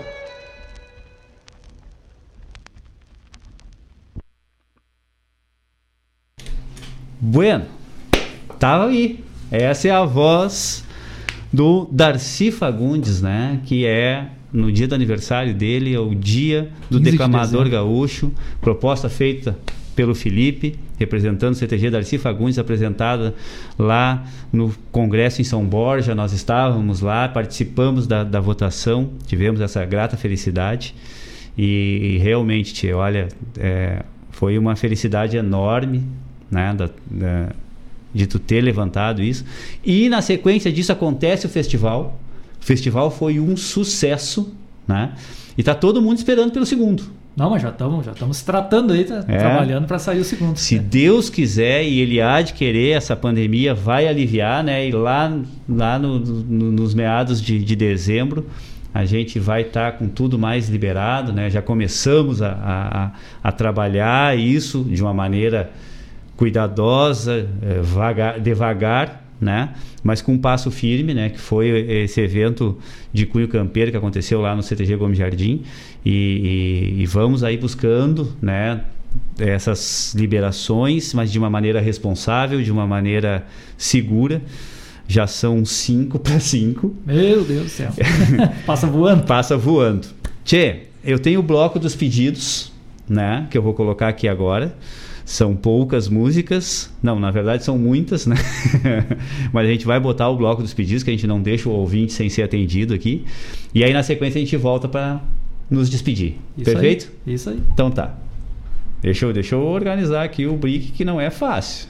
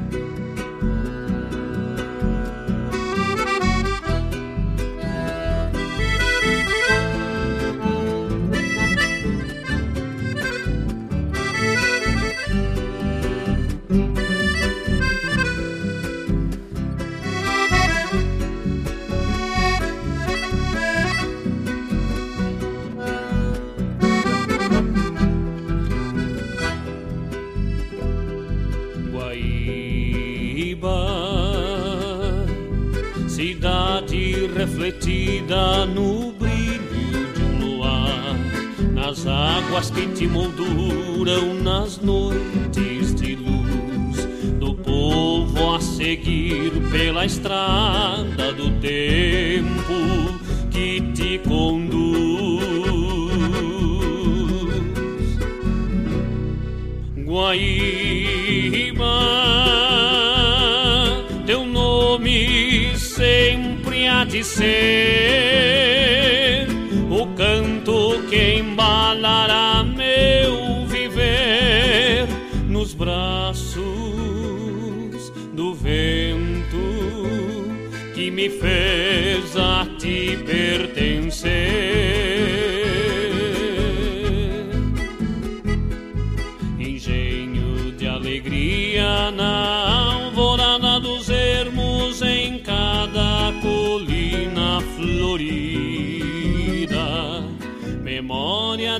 35 em um jardim de pedras brancas sobre tua terra de Santa Rita.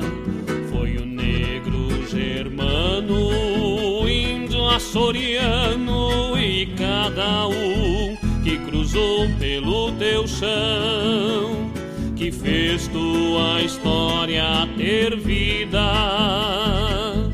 E hoje são teus filhos, são teu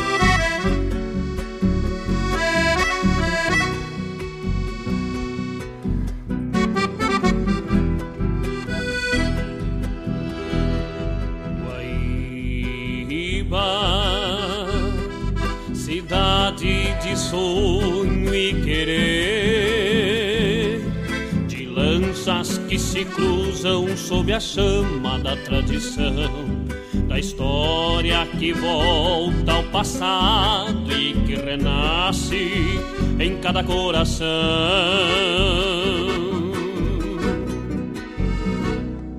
Guaíba, cidade que o sol nasce põe-se por ti, cidade que o tempo guardou só pra si, pelos campos, pelos montes, pelo tronco da história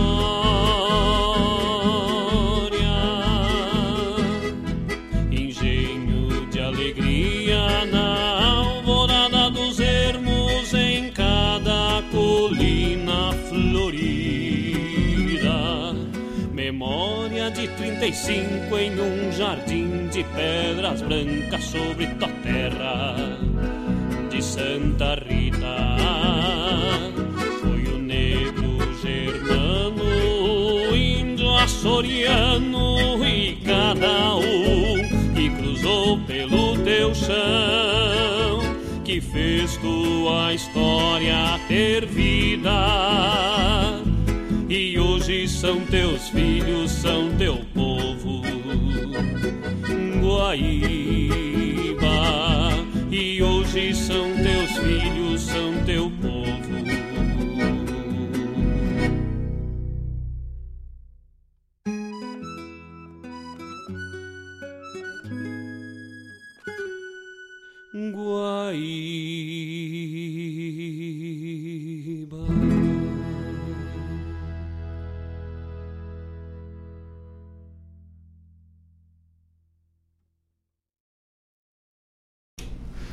Bueno, pessoal, essa foi Guaíba de Sonho e Querer. O Marcos Moraes foi um pedido da Paula.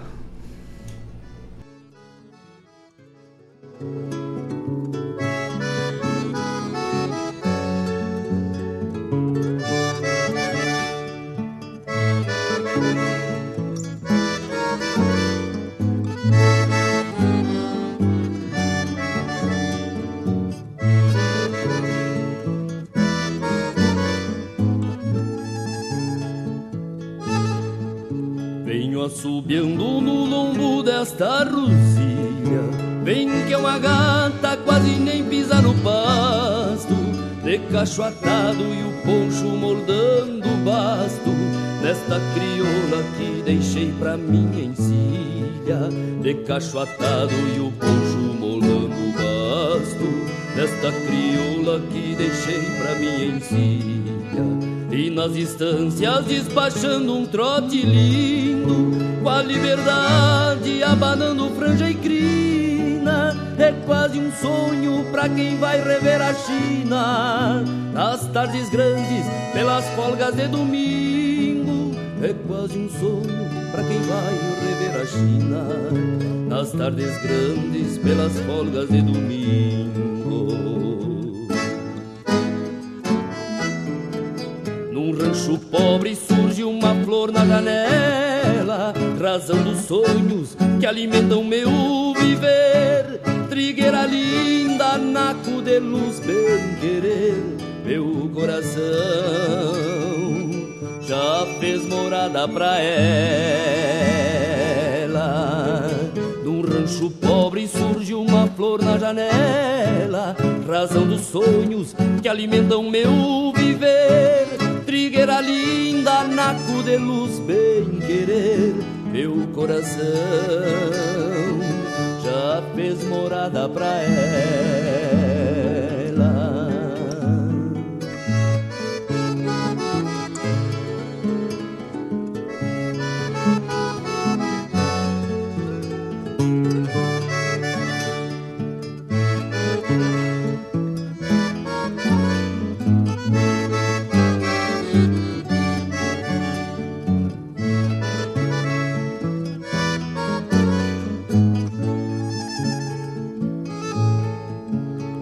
Muito pouco, quase nada a dividir.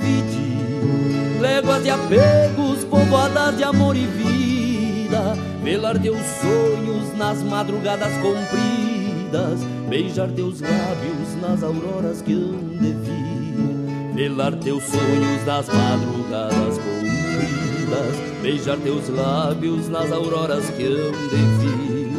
Vejo teus olhos no remanso das aguadas, sinto teu cheiro na florada do varzedo. Quem sabe um dia has de sorver meus segredos na luz de um catre bordado de madrugadas. Quem sabe um dia há de sorver meus segredos na luz de um catre bordado de madrugada.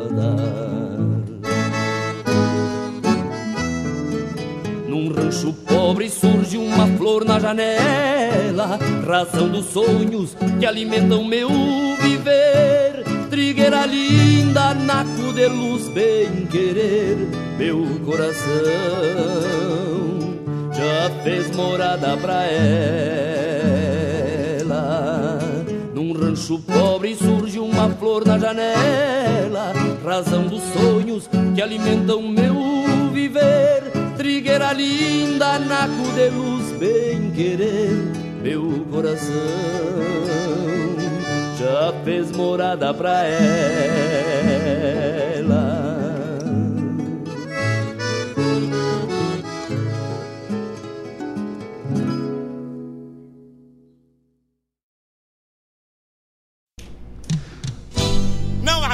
Mais gaúcha do que chegar no... Naco de Luz com Lambari. Isso foi pro Adriano Machado, que tá em viagem, né, tchê, e tava aqui nos escutando disse que é um espetáculo.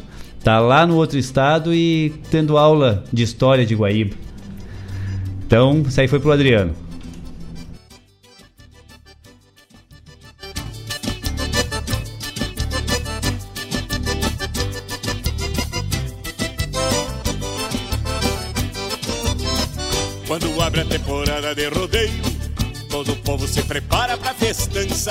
É bonito de se ver um entreveiro da indiada que trabalha e não se cansa.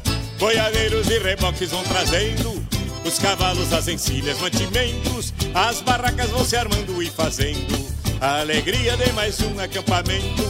Pega a lenha, faz o fogo, arma trempe e pendura a chaleira. Faz um mate bem cevado e dos pelegos uma cama bem campeira.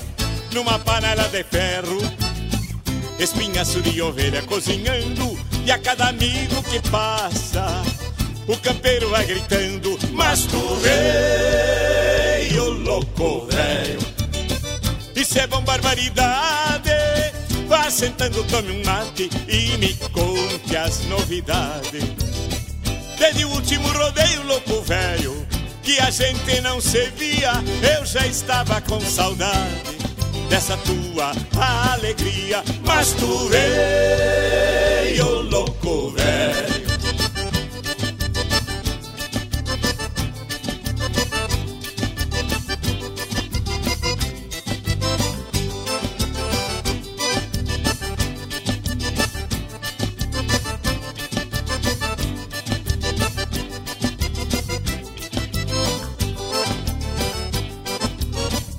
Quando as provas campeiras iniciam, vou pra perto para dar uma bombeada.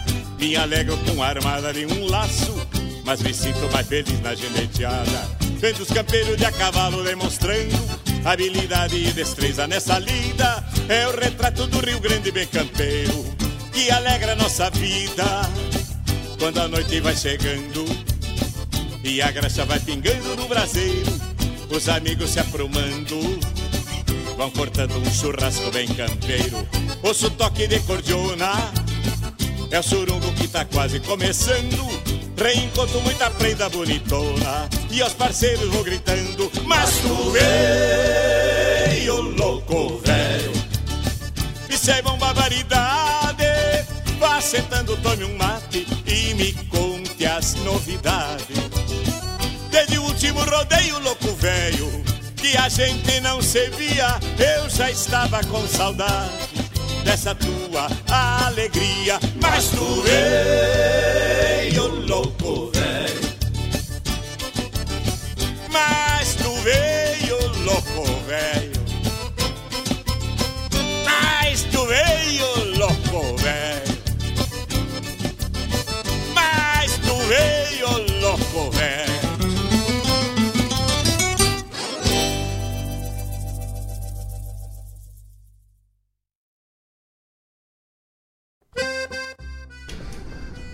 Bueno, essa aí foi Louco Velho com Arnildo Amaison pro Marlon.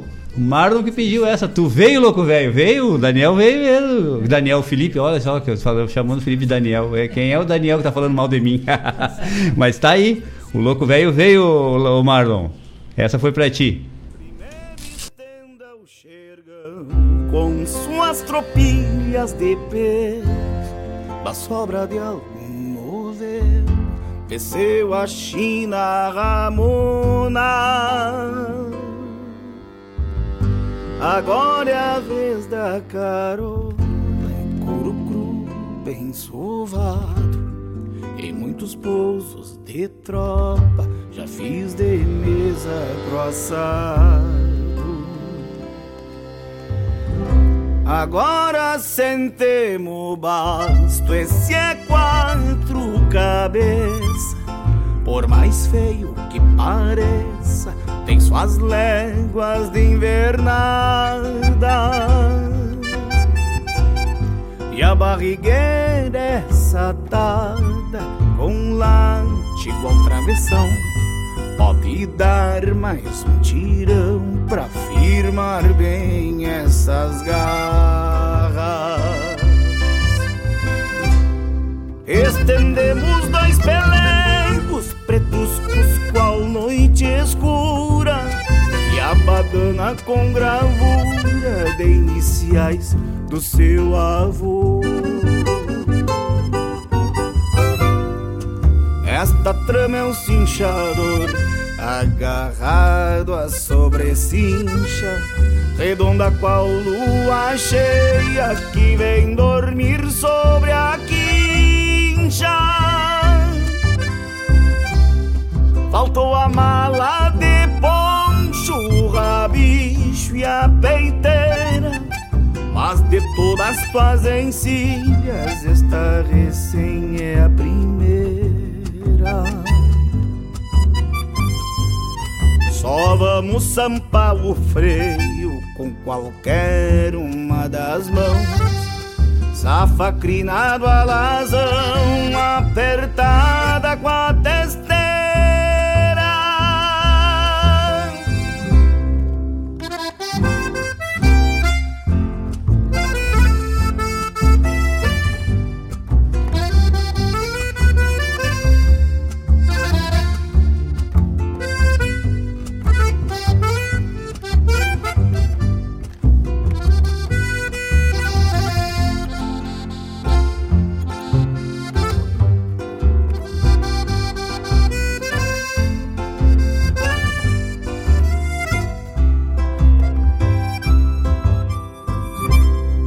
Assim cê vamos pra o campo, eu e tu, meu patrãozinho.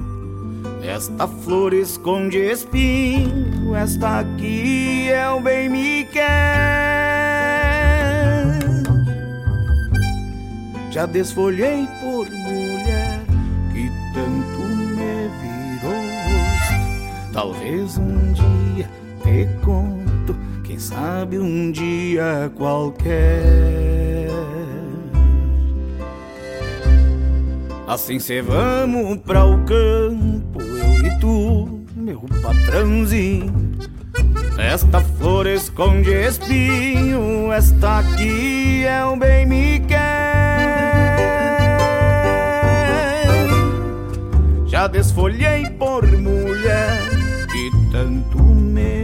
virou o rosto. Talvez um dia te conto, quem sabe um dia qualquer.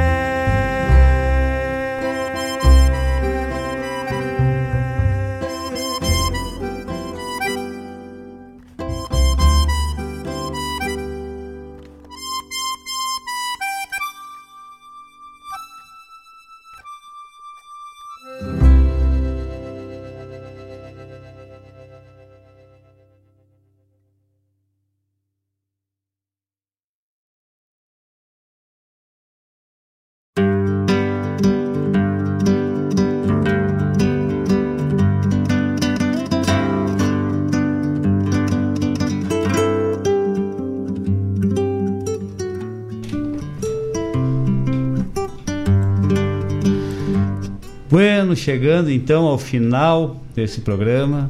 São apenas 17 e 14. Só 14 minutos. Cara, tão bom, né, tchê? Essa última aí foi com Itacunha em Cília.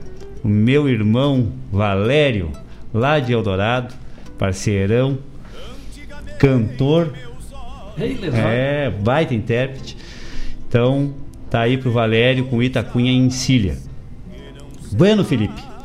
Chegamos no final, então o pessoal tá elogiando muito. Deixa eu só fazer um comentário aqui rápido aqui que chegou no YouTube. Deixa eu ver aqui, cadê? O Bernardo, né? Que o pai dele, Eduardo, trabalhou contigo. Isso. Né? Tu já tinha comentado isso aí. Abração pro, pro Bernardo. Uh, a Rejane, Rejane Rossi. Eu, Oi, amigos, pela primeira vez consigo ver e ouvir o rádio. Ah, parceiro do Cultural do Darcy lá. Um abração, É. Rejane. Então, parabéns pelo programa, obrigado. Cleiton Cunhado também está na escuta. O Fábio Nunes Cabeça também está na escuta. Obrigado, obrigado pela parceria. Tchê, obrigado a todos que estiveram aqui conosco. Eh, Felipe, tuas últimas considerações? Então deixar um é tua. abraço aí para todos os ouvintes da Rádio Regional. Prazer estar na companhia dos amigos, Laírton, um grande abraço, obrigado pelo convite. A Denise, que infelizmente não pôde vir, né? Função desse andaço aí que anda assolando nosso pampa velho. Mas um abraço para ela e tenho certeza que está nos ouvindo aí, tá? Com tá certeza alegre. não, ela está participando, está coordenando por aqui. Ah, tu não sabe essa, essa coleira eletrônica aqui funciona? tio? E falamos um pouquinho de Guaíba, né, Laírton? Uma síntese da história de Guaíba, essa quase centenária cidade de Guaíba, né? Contamos um pouquinho das histórias, tanta coisa a gente não pode falar porque o tempo voa, né? É Mas que rápido, legal. né? Um prazer estar na companhia dos amigos aí conversando. Muito legal, muito prazeroso. Prazer é nosso de te receber aqui. Volte mais vezes. Né? Não precisa de convite, a porta, como diz o, o nosso diretor aqui, a tramela aqui é do lado de fora. Ah, né? Então te agradecemos muito essa aula que tu nos deu aqui sobre a história de Guaíba.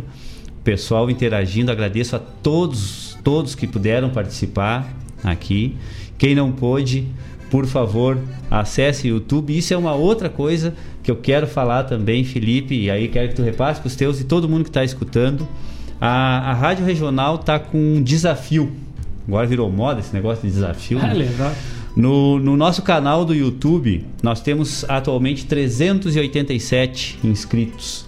E o nosso desafio é que até o final de outubro nós estejamos com mil.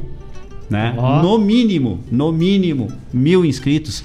Então, por favor, todo o pessoal aí, ó, que ainda não se inscreveu, entre no, no, no YouTube, é só acessar ali o nosso canal do YouTube ali, e aí já tem inscrever. Se inscrevam ali, por favor, nós precisamos chegar até mil, né? Até mil não, acima de mil, a partir de mil, que aí a gente vai conseguir ter inúmeras melhorias aqui para as nossas transmissões, para lives e para uma série de outras ações aqui a gente vai ter eh, um respaldo muito melhor com essa, com essa quantidade, mas a gente precisa alcançar esses mil participantes inscritos, né? Eh, então, por favor, inscrevam-se no nosso canal. Eh, o canal tá aí vocês podem rever agora as, a, a todos os programas, né? Inclusive esse fica gravado agora, então vocês já podem rever isso. Se inscrevam, né? Nos auxiliem aí, que com certeza vocês que consomem é, a nossa rádio é, vai chegar muito melhor para todo mundo. Muito obrigado novamente, Felipe. É, desculpe qualquer coisa aí, né? Até a gente poderia ter discorrido muito mais, mas só que o tempo, como tu diz, acaba nos, nos, nos, pialando. E a gente faz o possível aqui, mas eu acredito, acredito não, eu tenho a certeza foi de grande valia toda a informação que tu trouxe. Eu volto a te, a, a, a, te elogiar, elogio ao Marlon por ter te, te possibilitado essas, essas, esses pingos de cultura dentro das reuniões do Delta, do Jacuí. E, e, e, a toda a equipe do Marlon também, porque eu vi que vocês, vocês interagem de uma forma, de um, com uma engrenagem tão perfeita dentro daquela reunião, né? É, tu falando sobre as coisas, o Marlon é, coordenando as pautas, a Thalita dando suporte técnico ali. Tchê, é espetacular, muito bom mesmo, parabéns. E todo o restante do, do pessoal da artística, é Luísa, né, o nome da, da, da, menina, é uma, uma pessoa tão jovem se apropriando com tanta com tanta veemência daquilo ali, a gente fica, a gente fica muito, muito entusiasmado com isso, né? De ver a juventude trabalhando e trabalhando com uma seriedade, né? É Espetacular. A Duda também, que a parte de comunicação faz muito bem a parte dela, né? E o restante dos componentes também, que eu não quero falar agora, senão eu vou esquecer de alguém, que eu já comecei a esquecer mesmo, até porque a idade já toma conta. Mas muito obrigado, Felipe.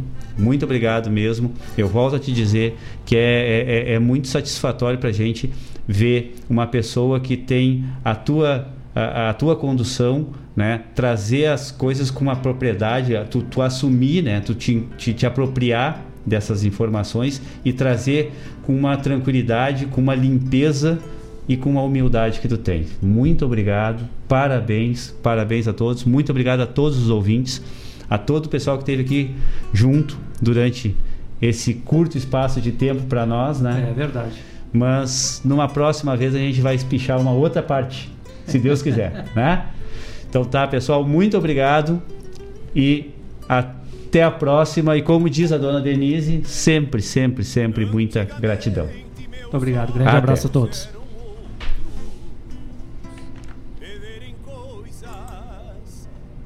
se vê mais fio de bigode, lealdade aí, nas então. palavras que se cambiaram pros campos nunca mais. Antigamente as casas eram grandes, bem vestidas de alfuras brancas, arrodeadas de jardins e arvoredos